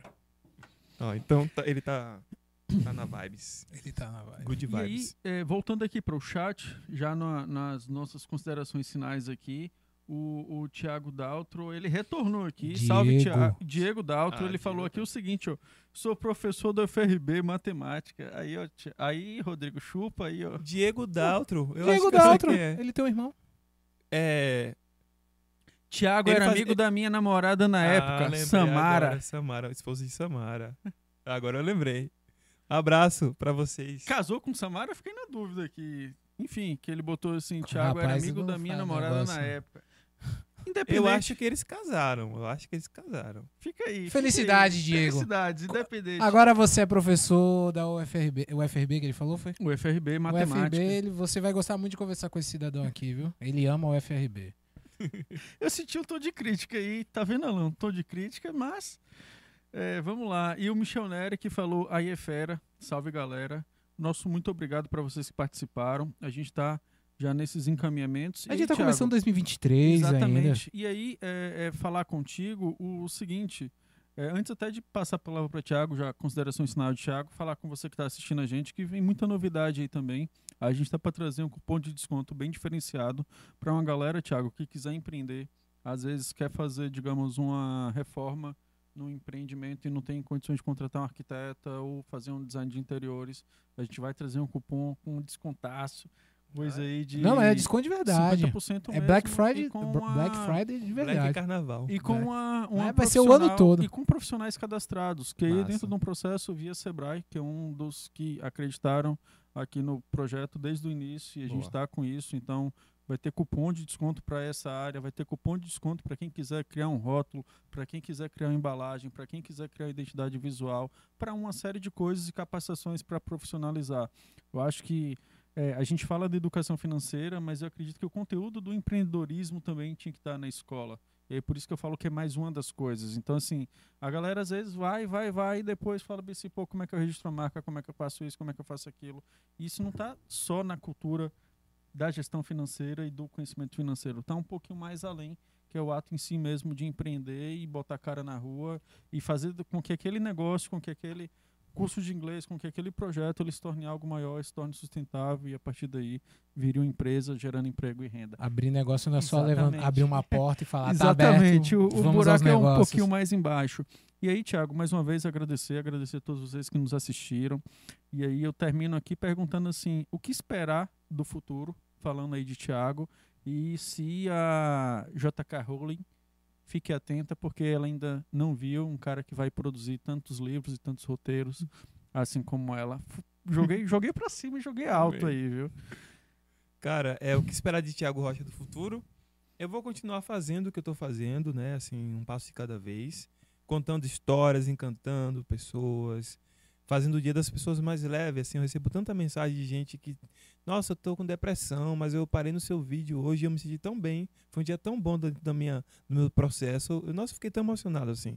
De ouvir pe- eh, pessoas falando, né? Que se sente feliz, que entra no meu feed quando não tá no dia mal e, e fica maratonando os vídeos, dá muita risada e tal. Eu quero continuar emocionando as pessoas e, e ensinando inglês e fazendo a diferença e a cada vez mais crescer na minha carreira, né? É, com fé em Deus, esse ano a gente vai participar de, de um projeto grande, assim, de, de uma plataforma de streaming, que eu não posso dizer ainda, mas a gente vai estar participando desse projeto e tem um, um reality também que vai lançar que eu dirigi também para uma grande marca americana que vai lançar também agora, esse primeiro semestre. E, e é isso, né? Vamos abraçando aí as oportunidades, tentando furar a bolha, né? Porque não é fácil, né? Espero viralizar mais vezes no TikTok, ainda mais que agora meu TikTok é monetizado. e vamos nessa. Obrigado, foi massa o, pa- o papo aqui. Eu espero que vocês tenham curtido e tirado alguma algo que possa ser relevante para a vida de vocês. E tamo aí, me segue nas redes, arroba eu sou o Thiago Rocha. quiser fazer o mexendo do curso, fique à vontade também, viu? Estão abertas as matrículas para o curso da Fluency Academy, inclusive. Tá, tá- tá- quem entrar nessa turma, pela primeira vez na história da escola, vai ganhar seis meses de aulas de conversação gratuito. Porque o curso é, gra- é curso gravado de inglês, né? E tem aulas ao vivo também. Mas a aula de conversação, a pessoa vai ganhar seis meses de aula de conversação. Então, para quem tá com inglês aí no currículo intermediário, mas quando chega uma pessoa na tua frente e não sabe falar um hello, então essa é a tua hora, viu? Trava no hello. Vá no meu bio, na bio do meu Instagram, que tá lá o, o link para você poder acessar e vem estudar com nós. Fluency Academy. É isso aí, Thiago. Agora concluindo, né? posso concluir. 2023 a gente já começou com batendo um papo com uma, com uma pessoa bem da hora mesmo. Eu acho que é um dos papos que a gente começa a ter aqueles asteriscos dos papos mais interessantes Legal. que a gente teve. Foi uma satisfação ter essa oportunidade. Você é um cara bem acessível, bem acessível mesmo. Que é, eu, a gente passou por isso, fazendo esse contato, batendo esse papo e assim, só te agradecer mesmo. Agradeço em nome de todo o Ferapod e assim, 2023 a gente só tá começando. E como o Diego disse, o que a gente tá preparando de novidade para esse ano não é brincadeira, viu, velho? E vamos que vamos. Tiago, nosso muito obrigado. É, o nosso Let's Go para você e para você também que nos assiste, nos acompanhe, curta, compartilhe, encaminhe para seus amigos que fazem inglês, para os amigos que não fazem inglês, encaminha para a família, encaminha para toda a comunidade feirense e mostra o potencial que Feira tem. É isso, nosso grande abraço, fiquem com Deus e até a próxima. Valeu, salve, salve! Essa daqui, né? Deve ser essa.